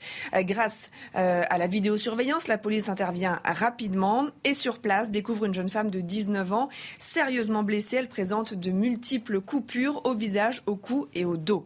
Euh, les quatre mineurs sont immédiatement arrêtés, placés en garde à vue. Certains sont suivis par les services judiciaires de la protection des mineurs en raison d'un parcours social difficile. D'autres sont déjà connus de la police et de la justice pour des faits de violence, vol, menaces, défaut de permis de conduire, détention d'armes, outrage ou encore détention de stupéfiants. La plus âgée, c'est une jeune fille de 17 ans. C'est elle qui est soupçonnée d'avoir porté les coups à l'aide d'une bouteille en verre cassée pour blesser sa victime. Elle a été placée en détention provisoire jusqu'à sa comparution devant le tribunal pour enfants dans trois semaines. Les trois autres mineurs ont quant à eux été placés sous contrôle judiciaire. Tous seront jugés pour des faits de violence en réunion aggravée. L'inflation impacte fortement la vie des Français. Depuis le printemps 2022, dans les rayons, elle est montée à plus de 20%. Alors les consommateurs changent leurs habitudes, ils achètent moins et se tournent vers les produits premier prix. Un phénomène nouveau, celui de la déconsommation. Laurent Sélarié et Sarah Varny. Les chariots se remplissent moins et les Français délaissent les grandes marques pour se tourner vers les marques distributeurs. L'inflation culmine à près de 21%. Alors, les Français adaptent leurs courses et sont contraints à la déconsommation. Au premier semestre, les marques distributeurs ont vu leur volume se maintenir, alors que ceux des grandes marques chutaient jusqu'à 8,2%, moins 13,3% pour les produits labellisés bio. Le premier prix, lui, a vu ses volumes bondir, près de 13% en un an. Les Français cherchent à protéger leur porte-monnaie et ont donc pris de nouvelles habitudes de consommation. On peut avoir de bonnes découvertes dans les marques distributeurs. Après, il faut tester. Quoi. Tout augmente, euh, que ce soit du bio ou quoi que ce soit, tout est augmenté. Donc, euh, je vois pas trop de différence. C'est vrai que parfois les marques distributeurs sont bien notées, voire mieux notées que les autres. Euh, je pense notamment au houmous, on a des bonnes découvertes. les magasins de proximité, bien que plus chers, limitent le recul de leur volume à 3,1% depuis janvier. Et avec leur montée en gamme ces dernières années, les hard discounts comme Lidl, Aldi ou Netto attirent de plus en plus de Français. Les enseignes suivent donc la tendance et augmentent de 5% le nombre de produits des marques premier prix au détriment des marques nationales. Moins de choix donc dans les rayons pour des courses plus raisonnables. C'est un véritable coup de tonnerre dans le feuilleton. Kylian Mbappé, buteur en amical ce vendredi face au Havre, le capitaine des Bleus a été écarté du stage du Paris Saint-Germain au Japon. Il ne fait pas partie de la liste des 29 joueurs qui s'envoleront pour Tokyo ce samedi. Pour les dirigeants parisiens, la star en fin de contrat en juin 2024 aurait un accord avec le Real Madrid pour partir libre. Ainsi s'achève ce JT. Merci Sandra. On vous retrouve pour euh, l'édition euh, de la nuit. Quant à nous, je vous propose euh, de revivre en longueur l'interview de la nouvelle ministre de la Ville, Sabrina Agresti-Roubache. C'était sur le plateau de Punchline en compagnie de Florian Tardif. On vous connaît, euh, Sabrina Agressi-Roubache, pour votre liberté euh, de ton, cette parole franche, directe parfois. Vous ne cachez pas votre amour pour Marseille, votre ville, et vous êtes à présent euh, donc secrétaire d'État en charge de la ville. La ville est à présent rattachée, je le disais à l'instant, au ministère à la fois de la transition écologique, mais également de l'intérieur. Quel signal cela envoie? Alors le signal que cela envoie, c'est on a tiré quand même des, leçons de ce qui s'est passé pendant les émeutes. Euh, et que euh, la sécurité dans la politique de la ville, c'est important, puisque c'est quand même le message que les Français nous ont fait passer. On l'a vu pendant euh, ces émeutes qui ont été terribles pour le pays. Et pour ceux qui les ont vécues, le besoin de sécurité, notamment dans les quartiers les plus pauvres, les plus populaires de, de, notre pays, il y avait un vrai une vraie demande, un vrai besoin de réaffirmation de l'autorité et de la fermeté. Vous l'avez vu de toute manière sur même le la demande de sévérité au niveau de la justice. Donc je pense que c'est un excellent message. Être rattaché donc à Christophe Béchu, euh, euh, le ministre de la Transition écologique, puisque les sujets villes sont quand même euh, là-bas, tout ce qui hein est absolument technique. Et être rattaché, pareil, au ministre de l'Intérieur, Gérald Darmanin, est un signal, en gros, qui dit on a compris, on a compris. Et puis, euh, je vois les réactions autour de moi, notamment euh, euh, à Marseille. le message est, accepté et surtout, on nous demande de l'amplifier en disant, mais oui, en fait, c'est ça qu'il fallait faire. Donc ça veut dire qu'il y a une prise de conscience. Pourtant, et on en a longuement parlé dans la première partie de, cette émission, Emmanuel Macron en a assez peu parlé ce matin lorsqu'il a pris la parole devant vous en introduction du Conseil des ministres. On va écouter justement le président de la République sur les émeutes et on revient vers vous. Le risque de, fragmentation, de division profonde de la nation est là. Et il y a un besoin tout à la fois d'autorité, de respect, d'espérance légitime. Et c'est une réponse complète et profonde qui se joue à l'échelle de la nation qu'il nous faut bâtir. Sabrina Agressi-Roubache, forcément, lorsque j'entends risque de fragmentation, de division, je pense à ce que Gérard Collomb, ancien ministre de l'Intérieur, disait nous sommes côte à côte. Un jour, nous pourrions euh, être face à face. Est-ce que le risque, il est là concernant les émeutes Et est-ce que vous comprenez pourquoi Emmanuel Macron en a si peu parlé de ces émeutes et de la réponse qui sera apportée par l'État? Mais je pense qu'il a, euh, y a un remaniement qui a, qui a eu lieu et la mmh. réponse est dans le remaniement. Je pense, que, je pense que oui, l'une des réponses, c'est ma nomination. Vous faites quoi, du coup, à présent? Parce que moi, je viens quand même d'un quartier plus que populaire, je viens de l'un des quartiers les plus pauvres d'Europe. J'ai euh, la même histoire, en réalité, que Gérald Darmanin. Donc ça, c'est vraiment ce qui nous unit, ce qui nous réunit. Mhm. Et en disant que le message doit être forcément aussi positif. Dire, en fait, c'est possible, on va y arriver. Évidemment que le risque, il a dit, il y a un risque de division, puisqu'on le sait. Ne rien faire, ça serait une catastrophe. Ça serait capituler. On ne peut pas capituler face à ça. On ne peut pas abandonner les, plus fragiles d'entre nous. Donc, mais aujourd'hui, on fait quoi Puisqu'on a l'impression que le, gouvernement, alors bien évidemment, vous venez d'arriver, on a l'impression que le gouvernement, et on en parlait tout à l'heure, qu'Emmanuel Macron, entre autres, a besoin de comprendre précisément, d'établir un diagnostic. Est-ce qu'on est toujours à l'heure du diagnostic ou est-ce que déjà vous avez un début de réponse à apporter? Je pense que le diagnostic a été fait. Euh, je fais partie, je faisais partie avant d'être euh, même député, hein, même avant d'être député, je faisais partie de ces capteurs, de ces capteurs qui remontaient les infos en direct. Qui, euh, qui Vous avez dit au président de la République, attention, il peut se passer quelque chose. attention, attention, attention. C'est partie de mes, de mes comment dire, non seulement de mes alertes, mais de, j'ai produit des films quand même qui disaient ça. J'ai écrit un livre, donc ça, j'ai pas attendu justement maintenant d'être nommé ministre pour le comprendre. Mais le début de la réponse, c'est justement de se dire il y a une réponse à emmener sur les politiques de la ville, mais ce n'est pas uniquement euh, les banlieues. On ne parle pas uniquement des banlieues, on parle, regardez, au sens large. absolument, les milieux ruraux les plus éloignés de tous les services. Vous pensez qu'un jeune qui est éloigné de tout dans la campagne est plus heureux qu'un jeune qui est éloigné de tout dans les banlieues? C'est exactement la même, euh, comment dire, le même malheur pour eux. Et ils l'ont expliqué. Il faut reprendre les émeutes. Il faut revoir ce qui s'est passé. Et je pense que non seulement euh, notre ministre, le garde des Sceaux, a eu raison de parler de la parentalité, donc Éric, Dupond-Moretti, et ça, ça en a surpris plus d'un. Il y est allé sur la parentalité et la responsabilité des C'est quoi les réponses? C'est sécuritaire? La sécurité en premier, non, mais rétablir l'ordre. Rétablir l'ordre. C'est bon, c'est fait ça? Ben, euh, L'ordre est revenu. La sécurité est revenue et le gouvernement a bougé. Donc déjà, un remaniement, pour moi, c'est le début d'une réponse. Parce que quand vous mettez des nouveaux profils, c'est que vous attendez. Vous voyez, euh, moi, j'avais proposé plein, enfin, je plein de choses. J'avais proposé quelques idées, notamment sur les politiques de la ville, des, euh, les, quartiers populaires. Et je reparle pas uniquement les quartiers populaires dans les banlieues, je parle des, euh, des zones rurales les plus éloignées.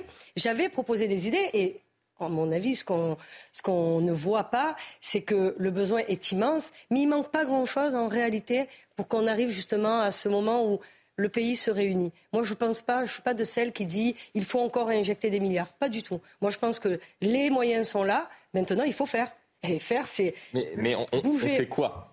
Alors on fait quoi? On veut du concret. Je sais que vous avez justement une parole franche directe. Non, non. Donc moi, je crois beaucoup au périscolaire. Je pense qu'il faut aider les parents à gérer les enfants après l'école. Et on les gère. Ça va être fait Vous allez discuter avec Gabriel Attal? Ça y est, oui, oui, ce matin, on a pris un rendez-vous euh, semaine prochaine pour commencer à mettre en place. Justement, moi, j'ai fait du soutien scolaire, donc j'y crois.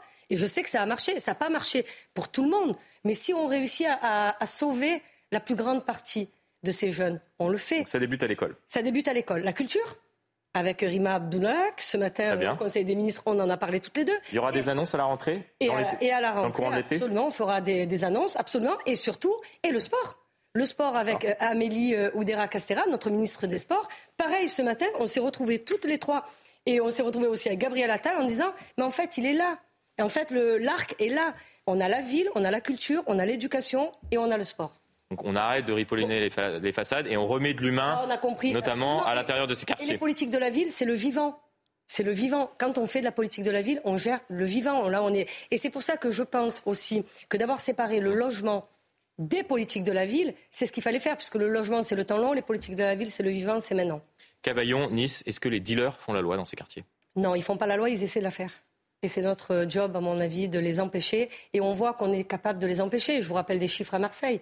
34 points de deal complètement arrêtés, euh, stoppés, qui, ne, qui n'ont pas rebasculé ailleurs. C'est-à-dire que j'ai entendu la petite musique qui disait ils ont repris ailleurs, c'est faux. Il y a des chiffres du ministère de l'Intérieur qui disent de manière très factuelle qu'on est capable de le faire. Ça demande des moyens évidemment démesurés. Le plan Marseille en grand du président de la République et dont il m'a chargé dans ce ministère. Vous étiez aux côtés du, du, président de la République lors de son dernier déplacement Absolument. à Marseille. Et, et justement, il y a- dans le. C'était au moment des émeutes, au Et tout début. C'était non, c'était euh, à la fin de son déplacement la de où les émeutes ont, ont démarré. Mais le plan Marseille en grand est dans mon ministère, c'est-à-dire j'ai la charge aussi de ce plan euh, présidentiel qui est sécurité, pareil, éducation, emploi, euh, culture. Donc ça, il l'avait compris. Il a, il a lancé quand même en 2021. Et maintenant, on commence à voir à Marseille les premiers effets. Les premières écoles arrivent euh, en septembre 2023. Donc, ça veut dire qu'on est capable. L'argent est là. Moi, je l'ai dit. J'ai même fait sourire. On arrête d'injecter l'argent dans les J'ai quartiers. même euh, fait euh, sourire notre euh, nouveau ministre euh, euh, Thomas Cazenave en lui disant au budget. Je te préviens, je n'ai pas d'argent à te demander. bah, très Donc ça ça voilà, ça l'a fait beaucoup sourire. Mais en lui disant, je vais déjà essayer d'utiliser ce qui existe. Donc vous Et- pouvez rassurer les Français, par exemple, ces émeutes, on les reverra plus. Non, ce que je dire ça, je pense que c'est euh, c'est hyper présomptueux. Non, c'est on va tout faire ensemble pour que plus jamais ça n'arrive. C'est mieux. D'accord, très bien. Et vous allez apporter euh, des réponses, notamment euh, à ces personnes qui ont concrètes. vu euh, très concrètes? Très concrète, très et pour reprendre sur le volet sécurité, vous savez, cette double appartenance va aussi permettre de travailler sur ce volet avec les donc dans les politiques de la ville et de Oui, parce renouer- abordait et de renouer. Les dealers qui contrôlent certains quartiers, il y a toujours 3000 points de deal en France. Absolument. environ. Mais de renouer aussi la relation entre les policiers et euh, les quartiers populaires et les zones les Un lien qui s'est distendu, police de proximité, c'était une erreur de l'abandonner? Je, alors, je ne sais pas si c'était une erreur de l'abandonner. Ce qui est sûr, c'est que il manque. C'est pas tellement un échelon, mais peut-être une certaine culture qu'il va falloir euh, euh, ré- euh, réinjecter. Une certaine culture, parce que vous savez, dans ces quartiers-là, la première figure d'autorité qu'ils voient, c'est la police. Donc en fait, on reprend par les parents. Ça doit être les parents, la première figure d'autorité. La deuxième, c'est le prof, c'est l'instituteur. Et le dernier échelon, c'est la police. Mais il va falloir bien sûr retravailler. Et puis je vous dis, ce- cette nomination dans ce ministère, euh, avec cette double appartenance à Beauvau et euh, à la transition écologique, est un signal fort post-émeute. J'ai deux dernières questions avant que nous commentions euh, bien évidemment ce que vous avez dit en plateau euh, avec mes invités dans un second temps. La première, je ne sais pas si vous avez lu ce qu'a dit Luc Ferry, l'ancien ministre notamment de l'Éducation nationale, puisqu'on a abordé à l'instant la, question éducative, qui donnait un, un diagnostic hier dans les colonnes du Figaro. Pour lui, il y a un problème de communautarisme dans ces quartiers. Il dit les quartiers sont restés, je résume, attachés à des communautarismes ethnico-religieux dont la dureté contraste avec notre ouverture à l'autre. Vous partagez ou pas Mais écoutez, euh, ce qui est sûr, bon, je l'avais dit avant Luc Ferry, donc euh, ça me rassure, je l'avais écrit. J'avais dit que ben, la dernière porte qui reste ouverte, c'est évidemment celle de la radicalisation, c'est évi- évidemment celle de- du communautarisme. C'est ça qui reste ouvert. Une fois que vous avez enlevé les services publics, la culture, le sport, il reste quoi d'ouvert? Qu'est-ce qui reste comme espoir? Quand vous mettez quelque part des gens de même niveau social, de même origine, on attend que ça donne quoi? Enfin, moi, moi qui viens de là, je suis née moi dans un quartier, certes très euh, populaire, mais qui était très euh, où il y avait une vraie mixité, une vraie mixité euh, sociale, parce qu'on n'avait pas tous exactement le même niveau de vie, et il y avait une vraie mi- mixité ethnique aussi. On était, euh, il, y a- il devait y avoir, mais à Marseille, vous savez, il y a 10 77 dialectes différents parlés dans ma ville. Donc moi, ce que ce c'est à pas forcément un problème d'immigration, c'est un problème d'intégration. mais c'est pas du tout, mais c'est pas du tout un problème euh, d'immigration, mais pas du tout. Je dire, ça, c'est justement accréditer la thèse, la thèse du Front National qui, qui explique tout par les problèmes d'immigration. Pas du tout. C'est un problème de, on met une école, vous savez, la carte scolaire. Hum Voilà, on, on met, euh, tout le monde va, euh, donc on a une carte scolaire et vous devez, euh, vous êtes affilié à tel ou tel collège ou tel ou tel lycée. Moi, je crois aussi à l'excellence, c'est-à-dire que si dans les quartiers populaires, on est capable de ramener des secteurs, euh, donc des, des segments ou des classes d'excellence, les gens viendront. Donc, si on veut faire de la mixité scolaire, on, on peut aussi la commencer comme ça. Et ça fait partie des, euh, des chantiers sur lesquels je vais travailler avec Gabriel. Toute dernière question pour vous. Vous pouvez quitter ce ministère sans regret, la tête haute. Alors, bien évidemment, pas demain, ce n'est pas ce que je veux laisser entendre. Mais après, quelle réalisation? Qu'est-ce qui est le plus important pour vous, à vos yeux? Euh, Ce qui est le plus important pour moi, alors il y a, y y deux choses. Euh, la première, c'est euh, comment appliquer justement, on sait, nous on les a votés, les budgets au PLF, donc comment déjà utiliser les crédits existants pour améliorer l'existant. Moi, je crois pas. Moi, je crois pas euh, à l'accumulation de lois, de nouveautés. Non, non. mais Venez, on, on essaie déjà d'organiser et de faire, d'améliorer ce qui existe. Et la deuxième chose, euh, la réussite du plan Marseille en grand qui est très bien parti. Vous serez sur le terrain Très prochainement? Tous les jours? Tous les jours sur le terrain? Ah, Tous les jours. Moi, je ne vais pas changer euh, ni, euh, ni de vie, ni d'attitude. Et puis, je pense sincèrement que le, la, la réalité de notre vie, alors maintenant, c'est un début de vie de ministre, mais c'est avec les gens. Moi, la politique, je ne la fais pas avec les politiques, je fais de la politique avec les gens, c'est-à-dire je suis auprès d'eux. Et ce que j'avais dit à mes collaborateurs quand j'ai été élu député, c'était vous ne travaillez pas pour moi, vous travaillez pour les autres. Merci. Moi, je sais me débrouiller. Merci beaucoup à Sabrina Agresti-Roubache, donc nouvelle secrétaire d'État en charge de la ville. On suivra bien évidemment l'ensemble des réponses que vous allez apporter à la fois aux gens qui vivent dans ces quartiers, mais plus globalement à l'ensemble des euh, Français qui vivent dans nos villes, répondre à leurs problèmes. Tout à l'heure, nous avions Delphine dont le salon de coiffure a été incendié. Elle demandait une chose, elle était simple, je veux que les politiques répondent à nos problèmes. Merci avec, beaucoup. Le, avec la loi qui a été, pardon Florian, je vous le dis, elle a été votée, reconstruction. Merci beaucoup et à très bientôt. Merci, Merci, de nous avoir accordé cette première interview depuis votre nomination donc à la tête du ministère de la Ville. À très bientôt, Sabrina Agresti-Roubache. Ainsi s'achève cette euh, émission Soir Info sur euh, CNews. Dans quelques instants, vous avez rendez-vous avec l'édition de la nuit. Quant à moi, je vous dis euh, à très vite sur l'antenne de CNews. Mom deserves the best, and there's no better place to shop for Mother's Day than Whole Foods Market. They're your destination for unbeatable savings, from premium gifts to show-stopping flowers and irresistible desserts. Start by saving 33% with Prime on all body care and candles. Then get a 15-stem bunch of tulips for just $9.99 each with Prime. Round out Mom's menu with festive rosé, irresistible berry chantilly cake, and more special treats. Come celebrate Mother's Day at Whole Foods Market.